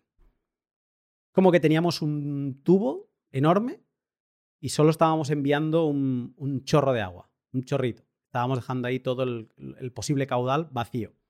Y ahora mismo parece ser que MiniScript, sin utilizar todos los opcodes, o sea que seguramente, y creo que esto es así, corrígeme, pero que MiniScript la idea es ir implement o sea, ir trayendo otras funcionalidades que ahora mismo no tiene, pero sin utilizarlo no todo. ¿eh? no, no, estoy seguro si no estoy seguro de si se está planteando ampliarlo, ¿no? Lo que sí sé es que se quiere pasar a, Ahora, para Miniscript se utiliza Segwit, sobre todo se puede utilizar el sistema antiguo, el, que creó Satoshi, ¿no? Pero sobre todo Segwit, y, se va a pasar a Taproot, que Taproot luego va a permitir una serie de, funcionalidades extra. Pero no estoy tan seguro que se esté pensando en extenderlo a hacer más cosas de las que ya hace. Lo que sí que viene, pero ya te estoy hablando de aquí cinco años o diez o cuando sea, es Simplicity, que eso ya es otra historia totalmente distinta, que es lo que sustituirá a, a Miniscript y sustituirá a Bitcoin Script, que es, un nuevo sistema de, scripting de Bitcoin mucho más potente utilizando C y, actualmente se está trabajando, eh, Blockstream tiene un equipo y, llegará, pero pues no sé cuándo llegará, ¿no? Y si llega. Pero no estoy tan seguro que se esté trabajando en ampliar el, el conjunto de, primitivas de, Miniscript, la verdad. Aunque no se amplíe, la suerte que tenemos de estar viviendo esto es que ahora mismo podremos utilizar mucho más caudal de esa tubería y, parece ser que podremos, pues, eh, eso, o sea, pensar, imaginar y ejecutar un plan de custodia donde obviamente no hay que ser reckless, no hay que ser temerarios y hacer condiciones raras. Aquí vendrá, tendremos que hacer mucha formación porque seguramente aparecerán wallets que te permitirán hacer tu propio eh, mini script y tus propias condiciones. Ya tenemos Liana del equipo de, Wizard Sardine, Revolt, que ya te permite utilizar incluso con hot wallets hasta la versión 2, solo podéis utilizar con hardware wallet, ahora ya lo puedes hacer en plan test eh, con hot wallets. Y así para quien quiera pues que se descargue y que practique y ahí ya te viene con una receta en concreto, aunque te permite alguna, algo de flexibilidad, pero seguro que aparecerá una wallet tarde o temprano que te permitirá hacer tu propia receta. Y ahí tendremos que documentarnos todos y em, repetirnos muchas veces lo de eh, keep it stupid simple, ¿no? O sea, de no te compliques porque mm, que sea flexible no significa que tengas que hacer todo lo que te permite porque te vas a acabar bloqueando tus bitcoins, ¿no? Y, y, más vale, o sea que también hará falta tener un poco de control. Pero en mi mente es un poco como que las posibilidades de Bitcoin hasta mini-script eran un poco como un monte, ¿no? estos montes que aparecen en las películas, estas praderas, y en esa pradera habíamos hecho unos caminos, habíamos pavimentado unos caminos que son estos scripts estándar, y todos los bitcoiners pasábamos por esos caminos. A nadie se le ocurría apartarse un poco del camino y meterse y hacer otra cosa. Y ahora mismo es como que gracias a Miniscript dejamos de ser Dorothy en el Mago de Oz y liberalizamos la pradera. Y es como, mira, piensa a dónde quieres llegar, piensa lo que quieres hacer y abre tu camino. O sea, no tienes ni que pavimentar, abre tu camino, tira por ahí, hazlo, guárdalo y ya está. Y claro, a mí esto con muchas, muchos problemas que los bitcoins venimos teniendo, como la herencia que la has mencionado tú, o el ataque de llave inglesa, que siempre pues tienes que hacer un multifirma y repartir las llaves de cierta forma para que, mm, digamos, sobrevivir a ese ataque, ahora es todavía más fácil. O sea, ahora la custodia de Bitcoin se hace mm, pues muy robusta a todos estos ataques. Claro, yo solo puedo estar muy motivado con todo esto. No, es fantástico. Eh, eh, la verdad es que te, amplía un montón el horizonte de las cosas que se pueden hacer. Eh, y luego, sí, y también lo estabas comentando un poco así de, refilón, sobre todo nos pone ahora un reto para los que estamos desarrollando soluciones, wallets o productos, y es trabajar en la usabilidad de, estas, de estas soluciones. O sea, que, que, realmente el usuario de Bitcoin, que no le suponga una carga el, utilizar este tipo de soluciones, que, nosotros le, simplifiquemos la vida y no se la compliquemos. Y eso no es fácil, ¿eh? no es fácil. ¿eh? Por, sobre todo en la primera iteración esta de Ministry que estamos viendo, si tú quieres utilizarlo, por ejemplo, con, los dispositivos de Ledger, a día de hoy es un poco intimidatorio. Si tú quieres utilizar una de estas recetas que hemos estado viendo, tú tienes que registrar esa receta en el dispositivo de Ledger y tienes que hacer, yo qué sé, 20 clics, te aparece en pantalla ahí el mini script, que aunque se pueda más o menos entender, intimida. Y, incluso el mismo Salvatore de Ledger dice que, la, versión esta que tenemos inicial, que es la, primera que, tenemos, es sobre todo para eh, los programadores. Pero que vamos a tener que ver cómo solucionamos esto para que el usuario final le ayude y no le intimide, porque si al final un usuario final ve una cosa que le intimida, no lo va a querer usar. Entonces, tenemos que, simplificarle la vida al usuario, que el usuario lo quiera usar y que le ayude. Y, ahí tenemos trabajo. ¿eh? En, el trabajo en, general, ¿eh? en Bitcoin hay bastante trabajo de, de usabilidad. Estoy de acuerdo. Lo que pasa que yo no puedo dejar de estar contento por este lado de que hasta que no te hablan de Miniscript y no lo ves con tus propios ojos, pensabas que esto era magia en Bitcoin. O sea, que esto no era posible. Y recuerdo hablar con Kevin de, de Revolt y decirle, pero ¿cómo? ¿Me estás diciendo que yo puedo tener un multifirma 2 mm, de 3 que pasado un tiempo incluya una cuarta llave que aparece de la nada? O sea, que como o que se cambien las llaves y aparezcan otras y digo, pero qué, narices es esta flexibilidad? Es que parecía que me estaba hablando de brujería, ¿no? Y entonces él se me reía y tal, y me estaba, me, me, me, fue, me dijo, bueno, espérate a la segunda versión, ya verás. Y efectivamente, o sea, se pueden hacer mm, genialidades, pero creo que, o sea, estamos en la antesala de ver, pues, eh, cómo habrá algunos que perderán dinero porque han sido demasiado temerarios, y veremos, pues, cómo todo esto va tomando forma. No creo que se vaya a ir a ningún sitio ese tipo de wallets donde con 12 palabras ya tienes todo. Creo que van a seguir existiendo y creo que el onboarding a Bitcoin va a seguir siendo igual de difícil con o sin mini script. Esto no va a cambiar nada. Pero para estos usuarios que nos vamos animando cada vez más, venga, y ahora multifirma, pues el hecho de decir, bueno, si ya estoy conservando, porque para tener multifirma hay una información pública que no puedes perder. Esta información pública es la receta. Lo que pasa que hasta ahora es el script este estándar de multifirma. Y bueno, aunque lo hayas, si lo has perdido, si te acordabas de algunas cosas, pues sin eso también se puede recrear. ¿vale? esa es la gracia de que sea tan estandarizado, tan utilizado. Esto es posible que acabe pasando con algunas recetas, que se hagan tan populares que digas, ah, bueno, tenías lo de la herencia a un año, dame las dos llaves que, que te lo rehidrato yo. O sea, esto va a seguir pasando. Pero bueno, creo que vamos hacia un nuevo paradigma donde entre todos vamos a tener que pensar el cómo destilar toda esta información y pues crear un boticario con diferentes recetas y saber cómo tratar esa información, que déjame decir, las recetas, aunque sea una información privada que vas a querer mantener de forma privada para no exponer tus fondos, cuántos fondos tienes, pero teóricamente no comprometería eh, ninguno de ellos. O sea, es una información que te implica en temas de privacidad, pero no en temas de compromiso de fondos. Nadie se podría robar tus fondos si encontrase una receta. Así que, por lo tanto, digamos que custodiar la receta es más fácil. Te puedes permitir tener más copias, tener más redundancia, incluso también tenerlo en soporte digital. Así que, bueno, eh, todo va a evolucionar y creo que la custodia de Bitcoin a cinco años es, va a ser un cambio total. Mira, eh, te, voy a comentar una cosa sobre las recetas, que es un tema bastante controvertido. Y eh, así también eh, veo cuál es la, opinión que tú tienes de, sobre esto. Y es que mm, supongo que estás al corriente, seguro, vamos, de, todo el tema de, ordinals, inscriptions y tal. Entonces, ha habido alguno, ha habido alguien que ha propuesto, tú ahora con el tema de, sobre todo de miniscript, como hasta la fecha, como hasta ahora, tú tienes que guardarte las contraseñas, eso tienes que hacer como siempre, pero además tienes que guardarte lo que tú dices que son las recetas, que son los programas los tienes que guardar en algún sitio, ¿no? Porque son las condiciones, son el mapa de dónde están eh, tus contraseñas de alguna manera, ¿no? tienes que guardar eh, eh, esa información, ¿no? Entonces, alguien ha propuesto decir, oye, ¿y por qué no guardamos esas recetas en la blockchain? hacemos una inscription. Pueden estar incluso encriptadas para que nadie puede verlas, ¿no? Pero tú puedes ponerlas de alguna manera en la blockchain, entonces tú te olvidas, solo tienes que guardar esas 12 palabras como hasta ahora y, olvidarte del resto, ¿no?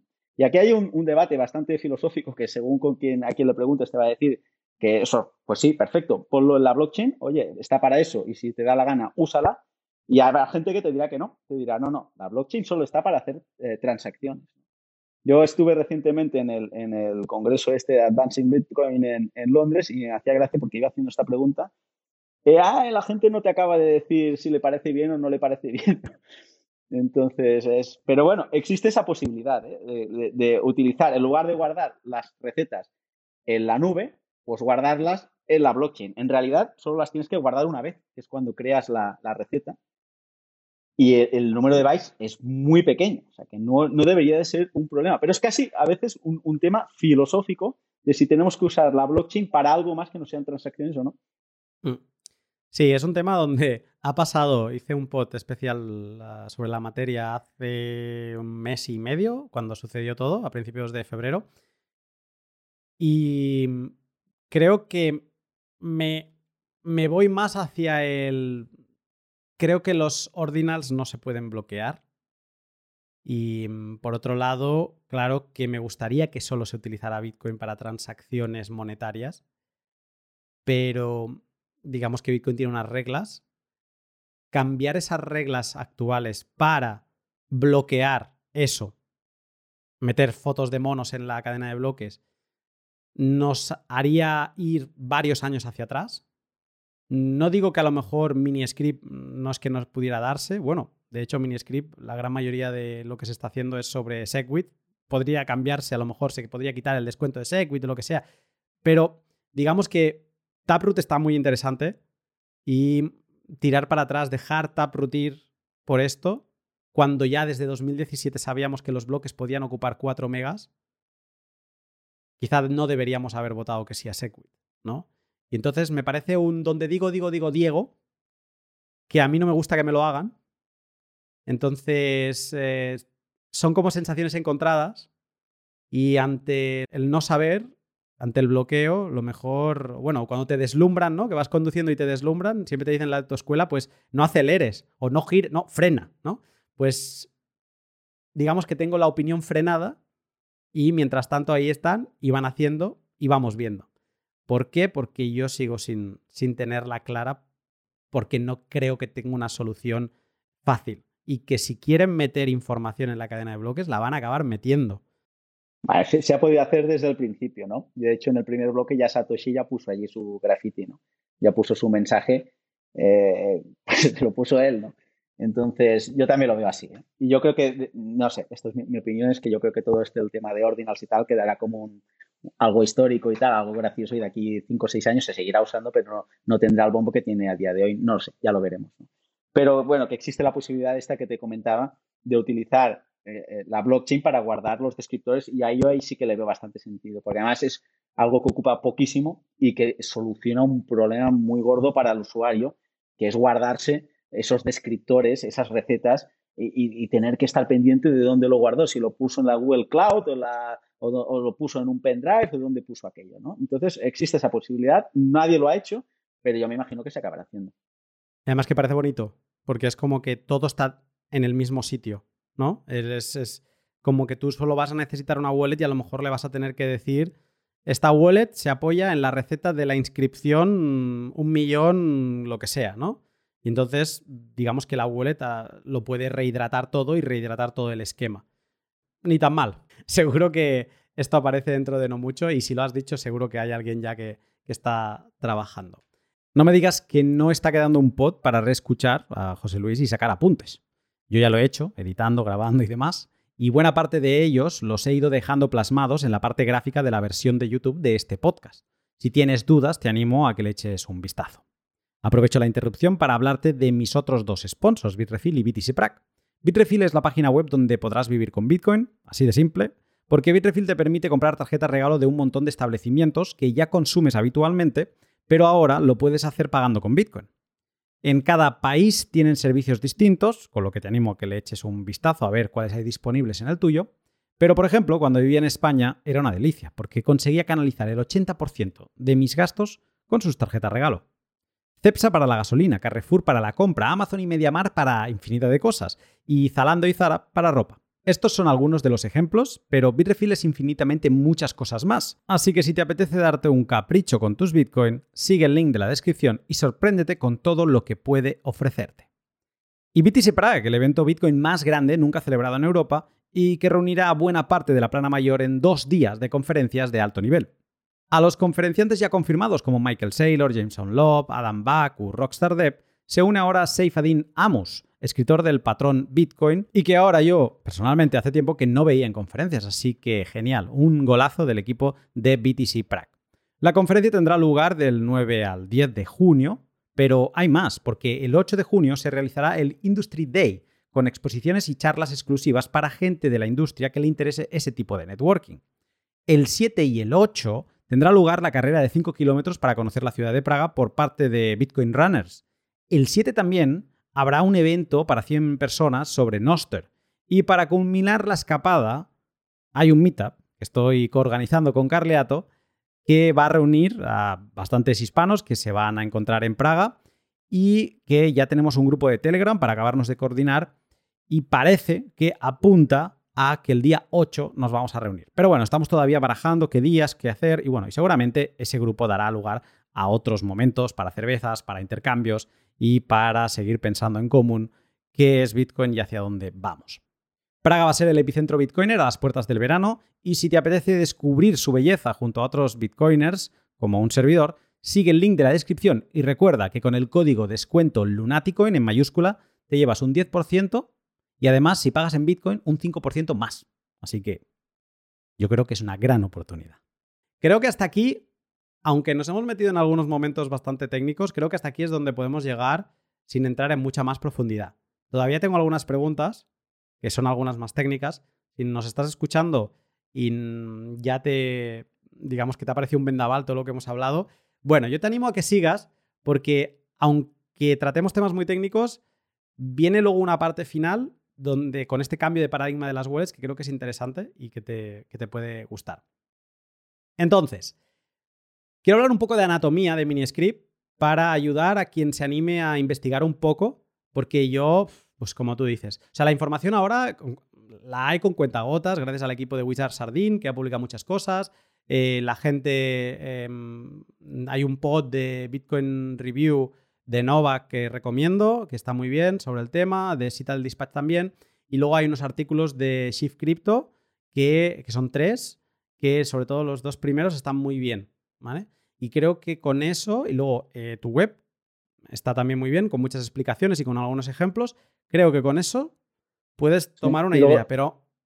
Sí, está la, está la web también de, Peter Wille, que quizás es un poco más técnica, es la que describe formalmente el, lenguaje, pero bueno, yo creo que la introducción y, alguna de las partes de la, web, sobre todo al principio, también son, son interesantes.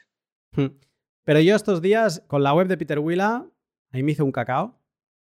Y me hice un cacao y lo vas a entender. Y de hecho estuve quemándole la oreja a Salvatore para decirle, oye, yo hay algo que me estoy volviendo loco y no entiendo, ¿no? Tú lo has mencionado antes. Y es que cuando empiezas a rascar un poco en MiniScript, hay dos cosas y es muy importante entender la diferencia. Una cosa es MiniScript y la otra cosa es el Policy Language es el lenguaje de, políticas o el, lenguaje de policy, de mm, pólizas. La palabra policy, policy se las trae. Porque si tú buscas en el diccionario traducciones, tiene como 700 traducciones distintas en castellano. Y en inglés se utiliza para todas las acepciones. Entonces, tú lees cualquier cosa de miniscript y a lo mejor te están diciendo, ves, y con esto te haces una policy para la herencia. ¿A qué se están refiriendo con policy? A receta.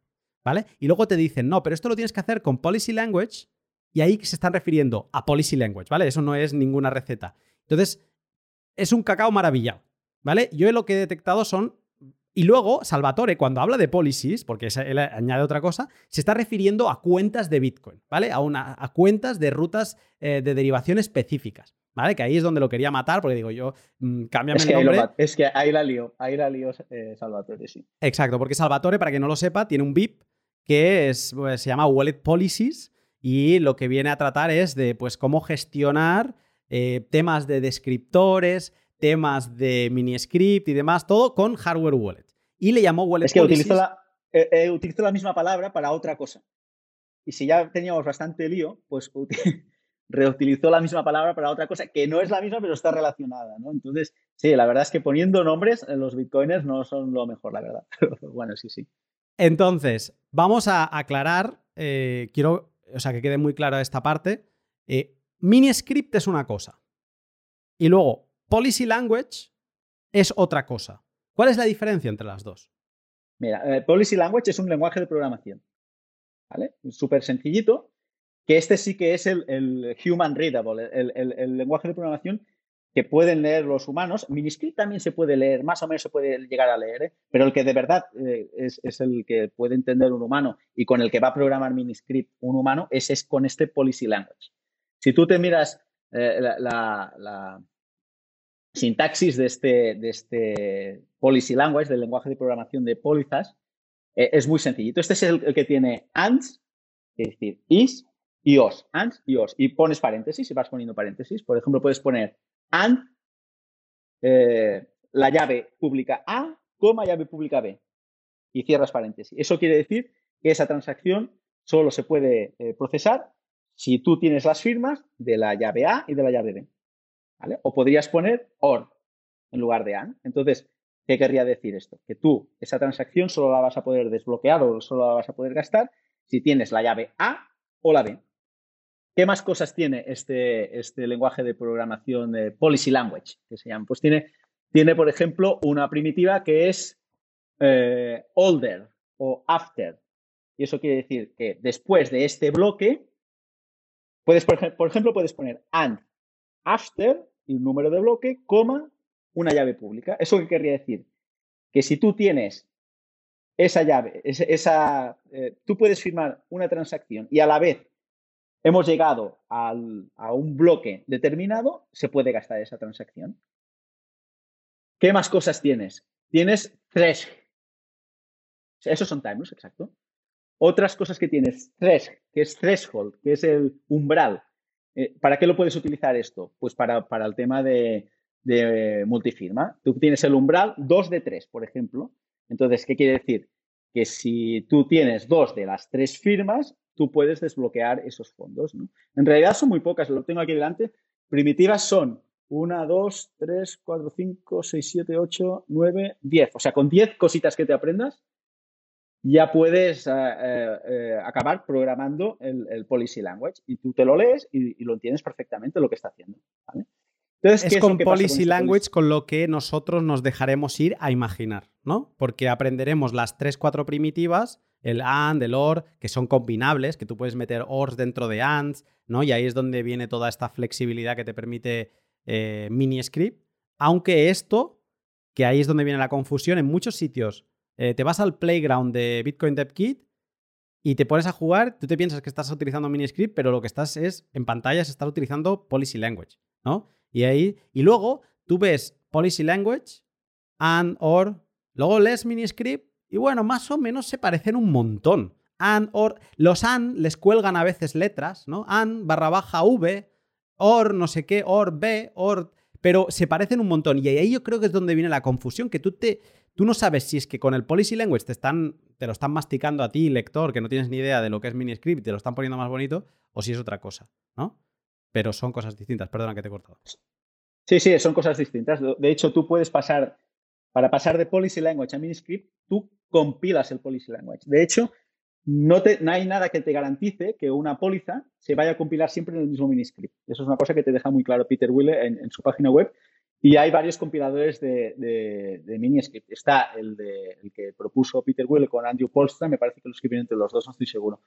Y luego pues tienes el, de BDK, que es otro compilador de, miniscript, y, no tiene por qué darte el mismo miniscript. La misma póliza no tiene por qué darte el mismo miniscript. Sí que hará lo mismo, pero tú puedes hacer que un programa eh, te ejecute el mismo resultado de diferentes maneras, ¿no? Entonces, eh, eso no te va, nunca hay la garantía de que la misma póliza se convierta en el mismo miniscript. De lo que sí que tenemos garantía es que el mismo miniscript se convierte siempre en el mismo Bitcoin script. Eso siempre es así, eso es, automático. Hay una correspondencia uno a uno de miniscript a Bitcoin script y viceversa. Pero de policies a, a Bitcoin script no tiene por qué ser así.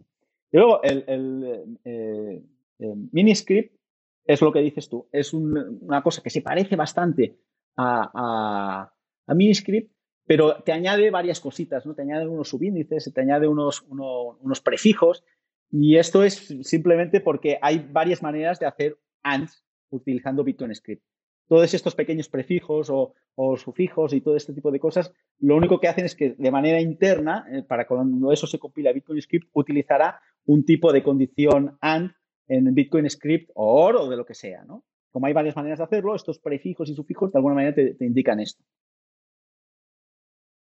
Leía a alguien, no sé si era Apoelstra, pero que decía que Policy Language es para que los programadores creen sus em, pólizas, sus recetas, ¿no? Y que las diseñen y las piensen y luego las compilen, pero que un humano nunca tendría que toquetear miniscript. Que aunque es mucho más fácil que script para leer y entender, un humano sí que puede leer un miniscript y, y ver más o menos lo que está sucediendo, pero que puestos a toquetear, un humano nunca ha de manipular mini script como tal, sino que tiene que irse a esta capa superior, que es el policy language. Porque em, podemos tocar, pero eh, o sea, lo importante ya no es que el mini script, eh, o sea, el mini script es de una manera para que luego se pueda gastar, ¿no? Para que luego se puedan crear las condiciones para poderlo gastar. Si tú te pones temerario a montar tu propio mini script, no porque sea mini script no vas a romper cosas. O sea, es probable que rompas cosas y que te quedes sin acceso a tus bitcoins.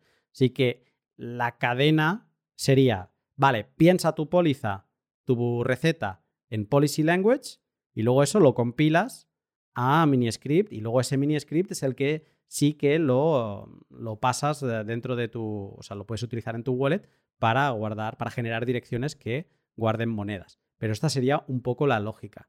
Y de hecho, es divertido ver cómo por encima, o sea, tenemos capa base, script, ¿no? No hay nada más abajo que esto muy cercano a script, porque es que es lo mismo, simplemente otra forma de escribirlo es mini script. ¿vale? Es una abstracción, pero están, estarían como en la misma capa. Lo que pasa que es distintas formas de verlo. La cara A y la cara B. La siguiente capa es policy language y es divertido ver cómo se están creando capas por encima. Hay un lenguaje que, de Sheshek que es eh, Minsk, no sé si lo has visto, que está, o sea, que se compila a Policy Language, que se compila a Miniscript, que se codifica en eh, Script Language. Esa es la, diferencia. Eh, Miniscript no se compila a Script. Miniscript se, se decodifica o codifica a, a Script. Eso es. Sí, sí. De hecho, eh, una de las cosas interesantes que tiene el compilador de Miniscript eh, es que mm, tú propones tu póliza, esta póliza se compila a Miniscript y luego el mismo compilador te dice si ese, Miniscript es sano o no es sano. Y, ¿Qué quiere decir si es sano o no es sano? al final lo que te está diciendo es si tú vas a poder gastar ese, vas a poder generar unas satisfactions, lo que le llaman ellos, unas soluciones al problema o no. ¿Vale? Entonces, el, compilador este hace bastantes cosas interesantes, que es lo que te decía al principio de todo, cuando hemos empezado a hablar, es te evita que tú generes un script que luego no sea mm, eh, gastable en el futuro por otra, otra transacción, ¿no? Entonces es, una de las partes interesantes, ¿no? Que, que tú desarrollas tu póliza pero no te preocupes que si tu póliza tiene un problema, el compilador la va a detectar y te, va a avisar. Algo que también lía muchísimo, que es característico de Policy Language y lo ves mucho cuando empiezas a buscar por estas webs, por ejemplo la de Peter Willa lo ves al principio y dices, ¿eh? y ahí es donde no entiendes absolutamente nada, es lo de la arroba. Hablas de lo que te hablo, la, prioridad, ¿no? Y es que tú en Policy Language puedes decir, mira, te voy a poner tres eh, claves privadas. ¿vale? Tres keys en esta póliza, en esta receta. Pero te digo que te pongo una arroba y te pongo un 9 o te pongo el número que quiera, ¿no? Para mostrar prioridad frente a otras que a lo mejor le pongo una arroba y un 1. ¿Y qué estoy diciendo con eso? Que es que en el 90% de los casos voy a gastar por este camino, ¿no? Por esta, voy a utilizar esta llave. El resto de opciones no las voy a utilizar. Y tú dices, pero, o sea, ¿en qué momento me he perdido yo de que en script de Bitcoin haya prioridades. ¿no? O sea, ¿cómo, ¿de qué manera puedo yo priorizar una clave privada en script de Bitcoin? Y no, no puedes, no existe, ¿vale? Pero creo que ahí es donde se ve la diferencia entre policy y miniscript, que es que en función de la prioridad que tú le des a una clave o a otra, se compilará a un miniscript o a otro. Por eso, una misma receta con una prioridad distinta en las claves te llevará a compilar con un mismo compilador te llevará a compilar a otro mini script. Y eso también es de las cosas que lía un montón. El ver que de golpe aparecen prioridades y dices, ¿qué es esto? Vale. Sí, lo que intentan hacer con el tema de prioridades es, a ver, tú pongas la prioridad que pongas, esto te va a generar un script que va a ser, es verdad lo que dices tú, van a ser scripts distintos, pero una vez eh, lleguen al minero y el minero en el intérprete de script lo ejecute, el resultado siempre va a ser el mismo. ¿Vale? O sea, va a ser true o false. El resultado va a ser exactamente el mismo. La única diferencia, y para eso sirve el tema de las prioridades, es que te minimiza el tamaño del, script. O sea, como tú sabes que eh, vas a utilizar muchísimas más veces una rama de ejecución, cuando se genera el programa, te va a asegurar que todas las veces que pase por ahí el programa, ese, ese script será mucho más pequeño. ¿Vale? Entonces, de alguna manera, lo que estamos intentando hacer con esto es eh, eh, reducir el uso de los bloques en, general en Bitcoin. ¿no? Es, bueno, quien investigue, quien se deje caer por la madriguera de los miniscript verá, se sentirá identificado. Luego hay otra madriguera que es intentar ponerlo en práctica todo esto y es otro lío, pero sobre todo si no eres técnico. Pero bueno, creo que estamos muy al principio y es normal.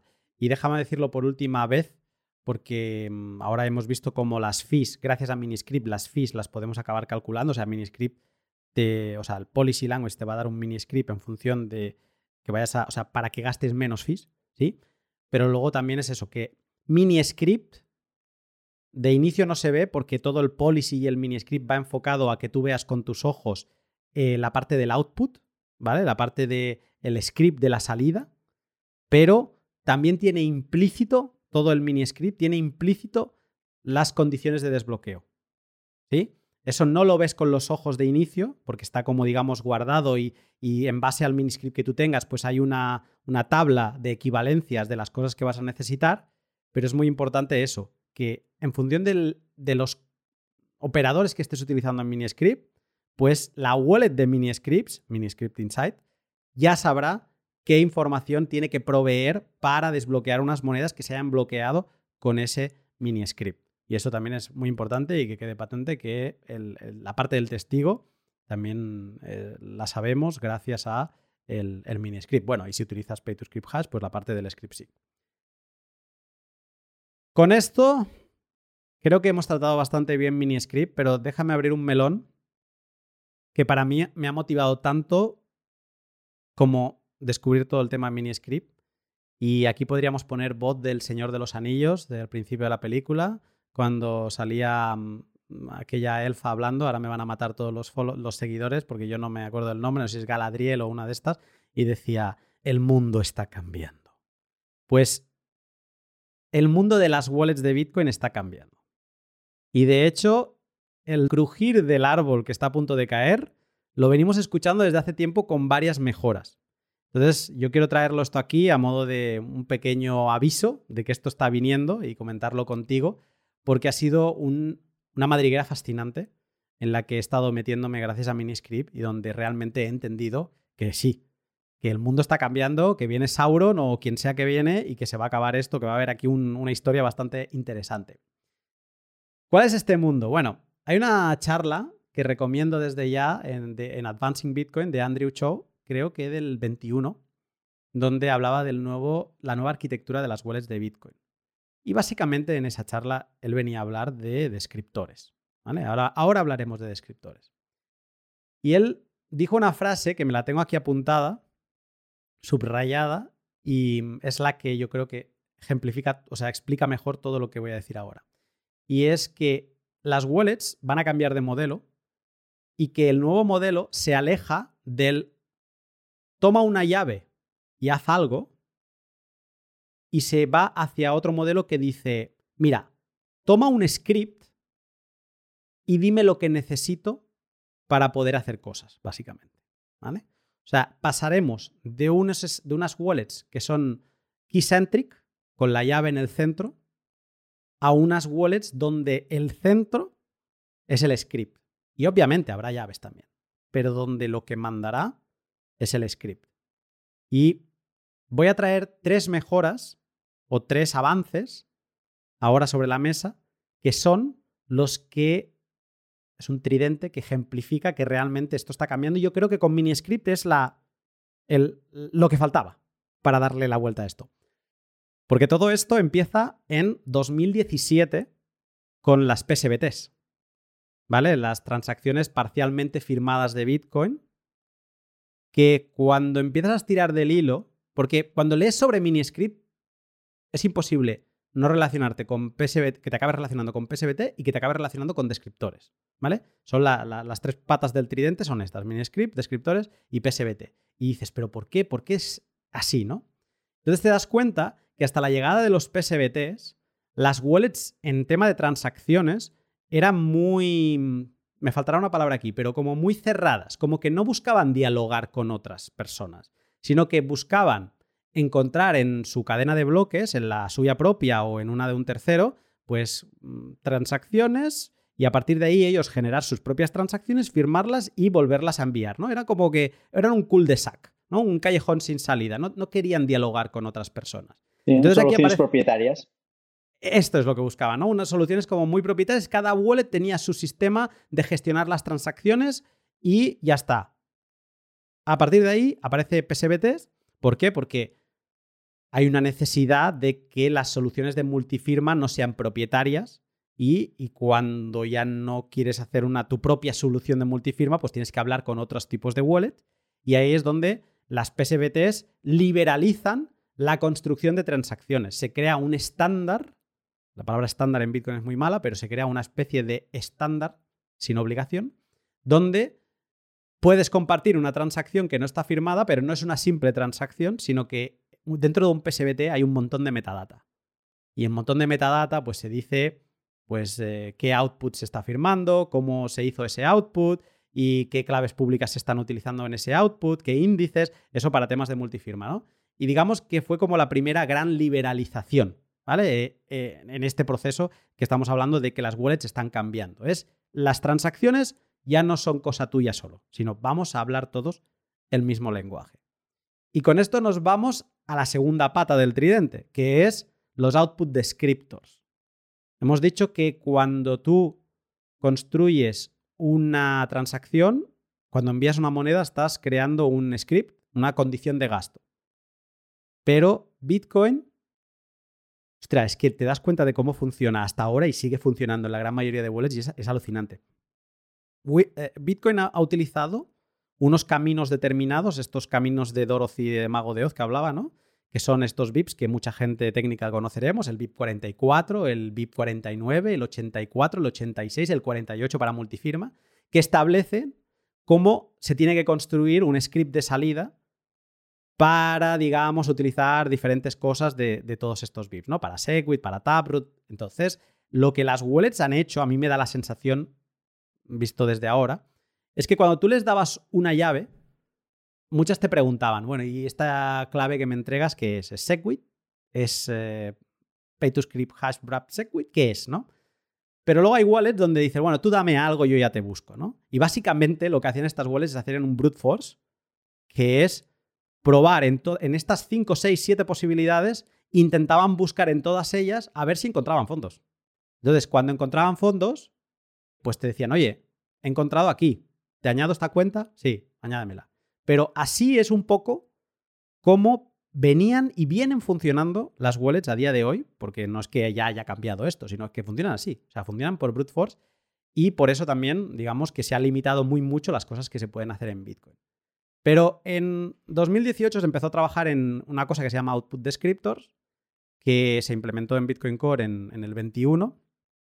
Las wallets ahora, por defecto, en Bitcoin Core son, son wallets de descriptors, que lo que hacen es que ya no tienes que hacer, la wallet no tiene que hacer brute force, sino que tú vas con tus 12 palabras y una cosa ya que se empieza a parecer a una receta y le vienes a decir, mira, y aquí esta wallet quiero que se comporte de esta manera. O sea, esta wallet quiero que busque en el camino del BIP 84, ¿vale?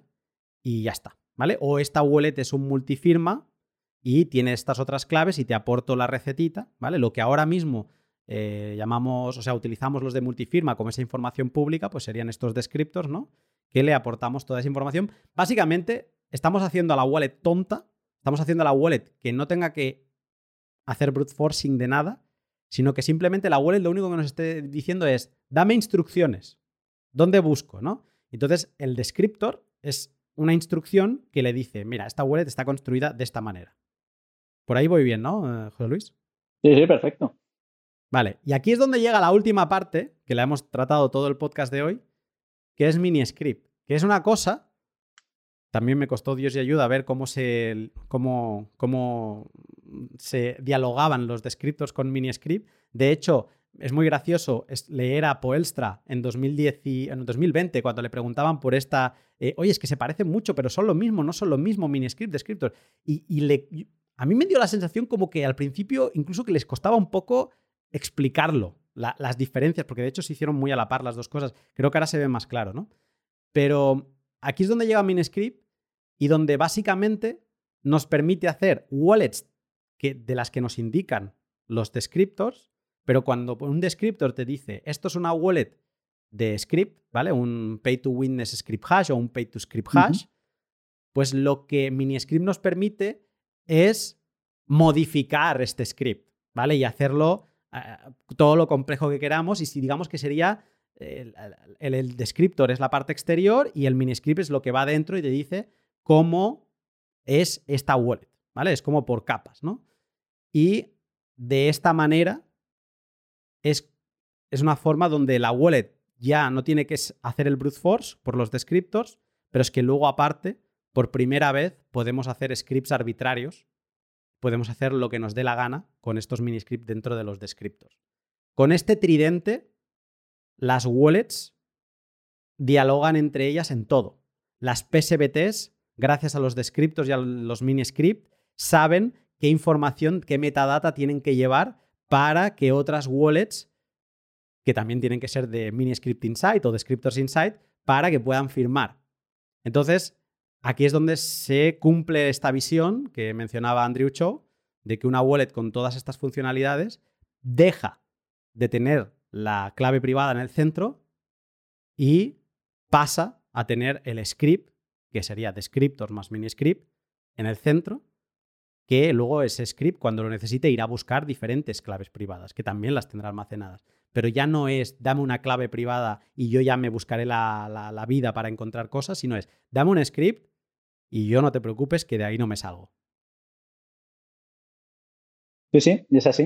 Eh, eh, yo veo bastante el tema de los descriptores como una extensión a lo que siempre hemos venido usando, que son las direcciones de Bitcoin. Y lo veo bastante así. Entonces, normalmente teníamos un, tipo de direcciones prefijadas, que eran las, que había utilizado Satoshi, que son las legacy, las antiguas, luego estuvimos a Segwit y tal. Entonces, los programas eh, las wallets, cuando ven ese tipo de dirección, ya saben lo que es, ya saben qué tipo de script tienen que utilizar, ¿no? Pero eso es porque estaba hardcodeado y se había definido de esa manera, ¿no? Pero con eso ya nos quedábamos cortos, ¿no? Porque ahora si queremos empezar a utilizar eh, condiciones de bloqueo más complejas, mm, ya no con una, con una dirección no sabes qué tipo de programa vas a tener, ¿no? Por eso se, se han implementado los descriptores, que es una forma estructurada de explicar cómo se puede gastar cierto output. Entonces, pues acabas teniendo lo que, lo que acabas de comentar, eso lo has comentado perfecto, ¿no? Acabas teniendo eh, eh, un descriptor que te dice, oye, pues esta es una, una dirección, este output es un tipo de output de los de toda la vida. Esto es, entonces es PKH, public key hash, paréntesis, y ahí metes una, llave pública. Vale. Tenemos los WPKH. Esta es una dirección tipo Segwit. Entonces tú tienes el descriptor, sería de esta forma, sería WPKH, paréntesis, y ahí dentro tendrías una clave pública. Y luego tienes otro tipo de escritos que es WSH, que es Witness, Script Hash, que son los que, los que utilizarías para meter miniscript. Entonces tendrías Witness Script Hash, paréntesis, y ahí dentro de ese paréntesis metes un miniscript.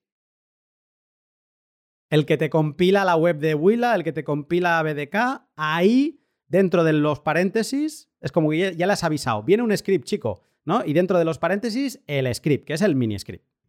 Ahí está, ahí está. Entonces, tú acabas teniendo, de hecho, si te quieres mirar un, descriptor, yo me parece que en la página web que, te pasé por ahí, luego la puedes poner, eh, pongo algún ejemplo de, un, descriptor entero. Se puede leer más o menos, pero empieza a ser complicado cuando es un poco, cuando hay bastantes condiciones, ¿no? Pero la, anatomía sería esta, por ejemplo, de un, de un, descriptor con Witness Script Hash. Un descriptor de estos que utiliza MiniScript sería WSH, paréntesis, y ahí dentro vendría el miniscript y dentro del miniscript tienes llaves públicas, ¿no? Pues, por ejemplo, lo que hemos hablado de multifirma, que tienen que firmar dos de tres, ¿no? Pues ahí tienes que poner las llaves públicas. Y las llaves públicas pueden ser una cadena hexadecimal o pueden ser una llave pública BIP32, que aún lo complica un poco más. Las, las BIP32 son estas que son, eh, las llaves públicas BIP32 son estas que, las puedes ir derivando y que tienen eh, un path y tal. Entonces puedes llegar a tener un descriptor muy largo, muy largo, que un humano lo puede leer, pero que sobre todo está pensado para que las wallets interactúen entre ellas y, se pasen absolutamente toda la información necesaria para poder gastar un, output. Una pregunta porque con esto de los mm, de miniscript, o sea, lo bonito de miniscript es que está muy masticado y digamos que te lo hace fácil para eh, que tú con los ojos no tengas que estar viendo claves públicas extendidas, ¿no? Y te pone, te sustituye clave privada, o sea, PK, private key o public key eh, A, ¿no? Y te pone A y se queda tan pancho. Y entonces lo lees muy fácil. Ah, pues la clave A, la clave B. Y mm, cuando todo esto, o sea, la duda que tengo es cuando un mini script acaba dentro de un descriptor, ¿ya es expresivo con toda esta parte de las claves públicas o todavía no? ¿O el mini script? Sí, sí, ahí lo tienes. Eso es lo que estás diciendo, ¿eh? Cuando ya el, descriptor final, en lugar de tener la A, o, le puedes poner eh, eh, el nombre de la variable, no. Ahí ya directamente tienes que poner la clave pública en formato hexadecimal. Si es una clave pública WIF de estas que es, que es de un, par de llaves, la pública y la privada, tienes que poner la clave pública, o bien incluso tienes que poner todo el path, tienes que poner el, el, path de tu, clave path, El public key. Y luego también la cuenta, ¿no? E, e, el, origen, la cuenta y todo este tipo de cosas. Toda esa información tiene que estar ahí, sí. esto se llama, tú lo puedes ir a mirar a la, No hay un bit para esto, que me parece bastante curioso que no haya un bit para esto, pero sí que puedes ir a la página web de Bitcoin Core y allí tienen un readme de estos que te explica el tema de los descriptores y, tienes un descriptor consta de script expressions y key expressions. ¿no? Y las key expressions son en lo que estás diciendo y hay varias. Tú puedes expresar de diferentes maneras una clave pública. Puedes hacer pues, una fija, que es solo para si tuvieses un par de llave privada pública, puedes tener bit 32, puedes poner incluso la llave privada, eh, podría ser poner, bueno, hay, hay, bastantes formas de hacerlo. Pero cuando ya creas el descriptor final, sí que tiene que estar la eh, entera, de forma extendida, ya toda la, toda la llave. Otra cosa es lo que se ha inventado Salvatore, que es lo que lo, has mencionado tú antes, que son las wallet policies, que él lo que hace es, eh, es, un invento y es un híbrido entre estos dos mundos. Cuando tú registras una, una wallet policy, que es lo que le llama él, que es cuando tú registras de alguna manera cómo va a funcionar eh, mi wallet, eh, tú guardas una cosa que es entre mini script y policy language, ¿vale? Porque tú lo que estás guardándole es, esta es mi, mi, mini script, pero yo ahí no pongo las llaves públicas, ahí pongo un eh, arroba 0, arroba 1, esos son mis claves públicas, y luego a la vez yo tengo que guardar eh, cuáles son las, esas llaves públicas y cómo se extienden. ¿no? Entonces, pues, explicar esto así de, voz es, complejo, pero al final es, él llega como una solución intermedia en la que guardas unas condiciones que son más fáciles de leer porque no pones la clave pública ahí en formato hexadecimal y separas la expresión de las llaves públicas. Guardas la tupla de información. Porque dentro de todas las fricciones que supone el mini script, el problema es que tú cuando estás firmando algo con una. cuando estás registrando una receta, una policy en una wallet, tú has de ser consciente de lo que estás firmando. Porque de nuevo, el paradigma ha cambiado. ¿no? Y entonces, tú le aportas una receta, eso es tu core. Y a partir de ahí también tienes que tener claves. Pero como es tu core, Igual que antes, bueno, seguimos todavía, hablo ya como si lo hubiéramos superado, ¿no? Pero seguimos ahí. Igual que tú verificas las direcciones de a donde estás enviando en tu hardware wallet y te dice el programa, verifica que realmente es la misma dirección, tú el primer paso has de verificar que realmente estás estableciendo esa receta. Que no estás utilizando una receta que algún man in the middle te está metiendo, ¿no? Y que tú has de ser consciente de lo que estás haciendo. Entonces, yo lo que entiendo de las wallets policy es, pues, el problema que se habrá encontrado Salvatore en, Ledger, con las pantallas tan pequeñas, de decir, necesito una forma simplificada, ya no por la pantalla pequeña, sino también porque mi usuario no, va a ser, no van a ser todos devs. Entonces, mm, no tienen que estar haciendo scroll, digamos, para ir viendo todas las claves públicas extendidas, sino que se lo voy a dar masticadito y se lo tengo que dar masticadito también en, en nivel de función, sin llegar a mini script, para que sepan lo que están firmando. Y luego que Ledger, lo que tú decías ahora, que hay no sé cuántos clics, es porque tienes que verificar que esa es la póliza que quieres guardar y digamos que se crea como una prueba de que esa es la que tú en su día probaste. Porque, mm, eh, claro, o sea, tú has de saber que cuando vuelvas a utilizar el Ledger, que, que esa póliza es la misma, ¿no? Que nadie te la ha cambiado.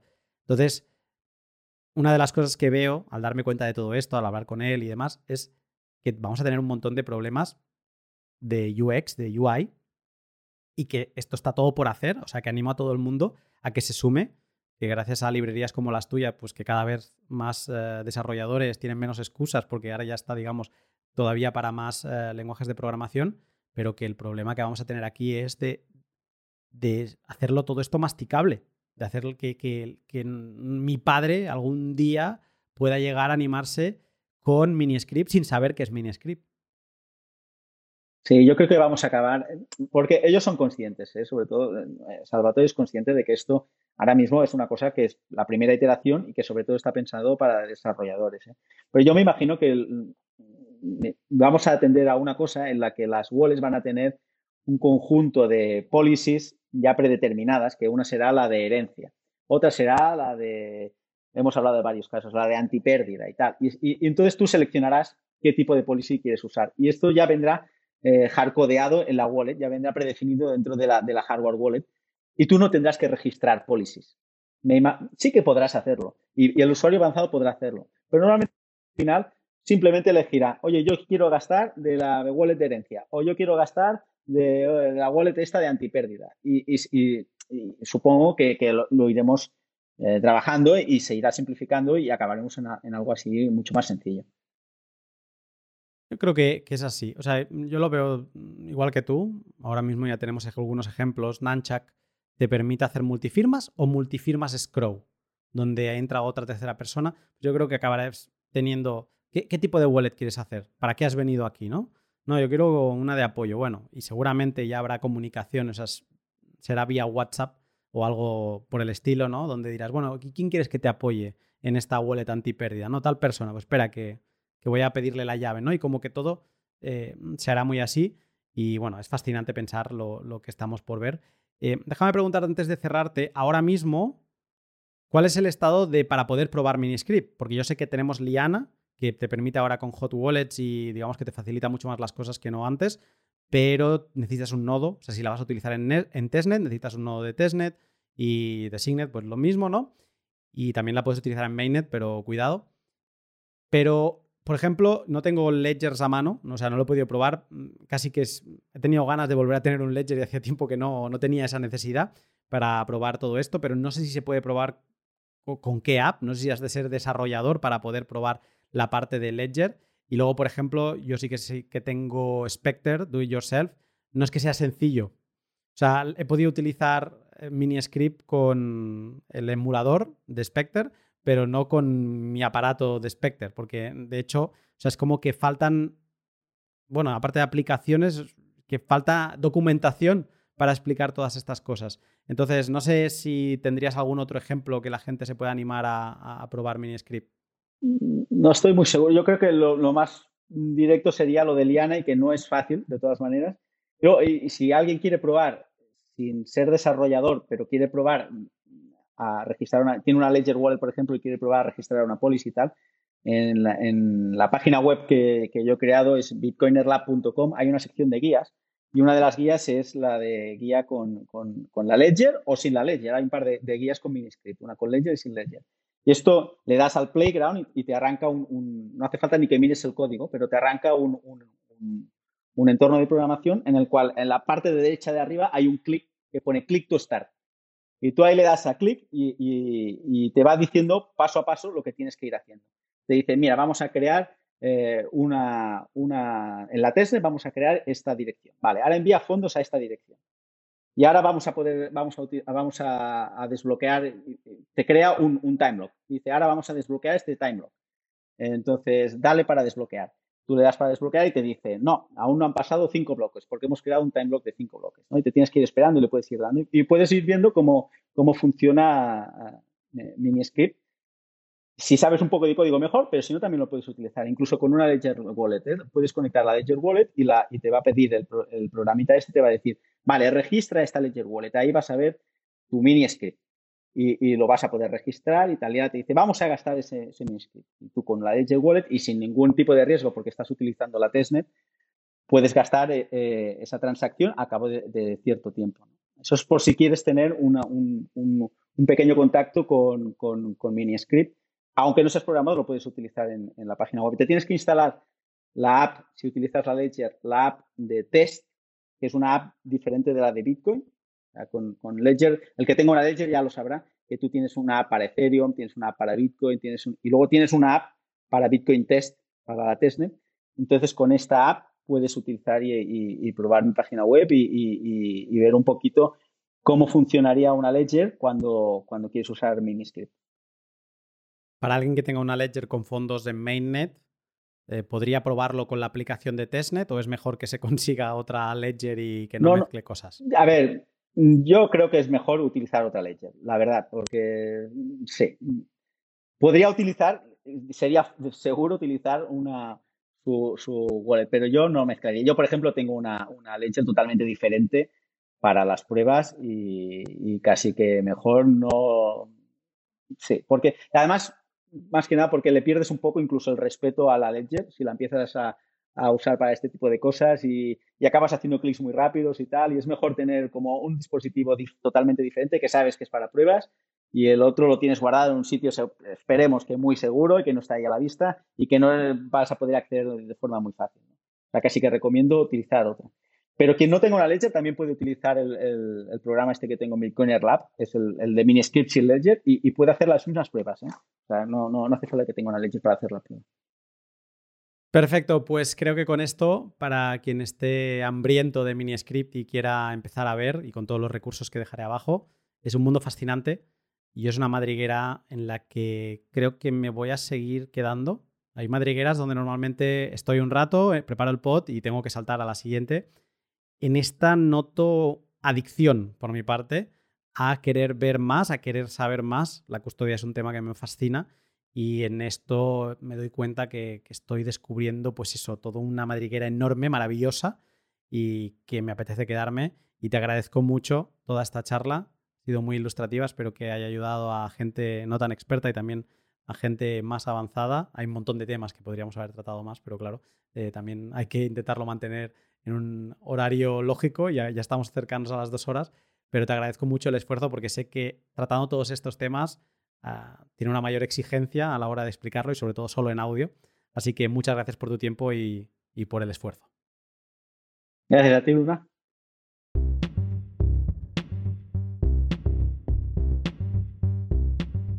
Y hasta aquí el podcast que lo he disfrutado un montón. Llevo preparándolo bastantes semanas, yo creo que meses, dejándome caer por esta madriguera específica de mini script y de hecho, después de este podcast tengo pendiente grabar otro documento, en este caso ya gráfico, una especie de directo que voy a hacer con José Luis, donde vamos a estar toqueteando MiniScript en su web Bitcoiner Lab y vamos a enseñar de qué manera hoy podemos crear cualquier póliza de MiniScript y adaptarla para que la gente vea qué direcciones se crean, cargar fondos y bueno, un poco romper el hielo con esto de MiniScript que ahora mismo pues parece muy etéreo. Hay alguna opción, como Liana, estoy pendiente a fecha de grabación de que publiquen la versión, la versión 0.4.0 que permitirá crear políticas propias. Quiero ver cómo acaba de ser. Es posible que sea un gran gol por parte de Liana el estar fuera ya en el mercado y ser el first mover. Pero más allá de eso, me queda pendiente este documento con José Luis. Le agradezco un montón la charla y también pues toda la preparación. Es un pod que tenía muchas ganas de hacer y que venía charlando con Kevin de, Liana, que con eh, Salvatore de, de Ledger y me faltaba alguien de habla hispana y fue una gran alegría conocerle, encontrarle y ver que, bueno, que era un lujo poder charlar con él y poder discutir todas estas cosas. Creo que la custodia de Bitcoin va a cambiar, va a cambiar mucho. Yo me lo imagino en mi cabeza como eso, ¿no? Como que las wallets cuando accedas te van a dar opciones. Va a ser una especie de, de boticario de recetas. Cada receta va a ser un tipo de wallet y donde tú vas a poder escoger qué te interesa, ¿no? Ya no va a haber aquello de. Bueno, supongo que las wallets legacy van a seguir existiendo. Wallets legacy refiriéndome a este tipo de wallets simples donde con una clave pues bloqueas, desbloqueas monedas y no tiene más, ¿no? Van a seguir existiendo, va a ser una receta más, pero le vamos a dar esa utilidad a Bitcoin que mucha gente mm, busca o espera de él. Vamos a superar ese oro 2.0, nos vamos a ir a un oro infinito.0 y la gente, pues yo me imagino a alguien que empieza en Bitcoin, se descarga una nueva wallet que todavía no está creada y dice algo así como, mira, me voy a crear una wallet eh, antipérdida. Porque esa es la que me ha dicho mi hijo que me tengo que crear. Y esa wallet va a dialogar, como ya hacen Nunchuk, ¿no? Que, tienes una especie de, de WhatsApp ahí metido para dialogar con otros usuarios. Y va a dialogar con la wallet de su hijo y va a crear una wallet antipérdida. El hijo no va a poder mover nada, pero si pasado un tiempo esas monedas se quedan bloqueadas, pues el hijo sí que le podrá echar una mano porque es posible que ese familiar haya perdido la clave. Eso es una opción, pero así va a haber muchas. Hemos repasado algunas en este podcast, pero no tenemos el libro, eh, ni conocemos el futuro, no sabemos qué tipo de wallets se van a crear. Es el momento de crearlas, es el momento de imaginar, y eso es lo que a mí me, me aporta como mucho optimismo y, me hace estar muy enganchado con MiniScript, porque yo mismo creo, yo mismo diseño cuál es la mejor custodia, de qué forma MiniScript puede romper el ataque de llave inglesa para siempre. Todo eso es lo que yo le doy vueltas a mi cabeza. Y me encantaría, una de las cosas que quiero hacer es sentarme, me gustaría hacer una, app. Creo que la veo bastante clara. Eh, no sé si hay alguien por ahí que se anima a romperse un poco los cascos conmigo pues eh, me encantaría. Yo, si no, me voy a poner a explorar eh, ChatGPT y lo puedo que sé de Python y a ver si saco algo. Pero me encantaría hacer una app que fuera en estas líneas, ¿no? De experimentar con recetas, con scripts, con output scripts y mini script y ver qué posibilidades daría, ¿no? Y empezar a jugar. Es, es el momento de hacerlo, es el momento inicial. Entonces estoy como muy conectado, muy enchufado y también creo que cuando encuentras algo como mini script, hace que mentalmente se superen mm, pues momentos anteriores, ¿no? O tecnologías anteriores que tenías en la cabeza. En este caso me viene multifirma. Y multifirma no deja de ser un script avanzado de Bitcoin, que también tienes que guardar su script y su receta, no puedes solo quedarte con las llaves. Pero era como la punta de lanza de lo más avanzado en custodia. Dentro de muy poco esto no va a ser así multifirma va a ser como eso que ya hace mucho tiempo que existe. Y lo avanzado, avanzadísimo, va a ser todo lo que se cree con Miniscript. Y quizá eso sirva para que más gente se anime con multifirma y para que entre todos pues le perdamos ese miedo y al menos subamos ese nivel de seguridad que aporta el multifirma y que entendamos lo que estamos haciendo. Esta semana eh, dejo la sección de Lightning desierta para la semana que viene. Espero poderos leer en los boosts y, poder también comentar sobre pues, tanto el último pod que publiqué como en este, en la próxima sección. Y sin más, me pongo a trabajar, que queda un último empuje después de Semana Santa, que ha servido bastante para desconectar y para cargar pilas. Y queda este último empuje hasta el verano, donde cerraré paradita, al menos de esta quinta temporada, y nos iremos ya a recuperarnos para, esperemos, la sexta temporada. Hasta aquí el pod. Yo te dejo aquí y te saludo pronto.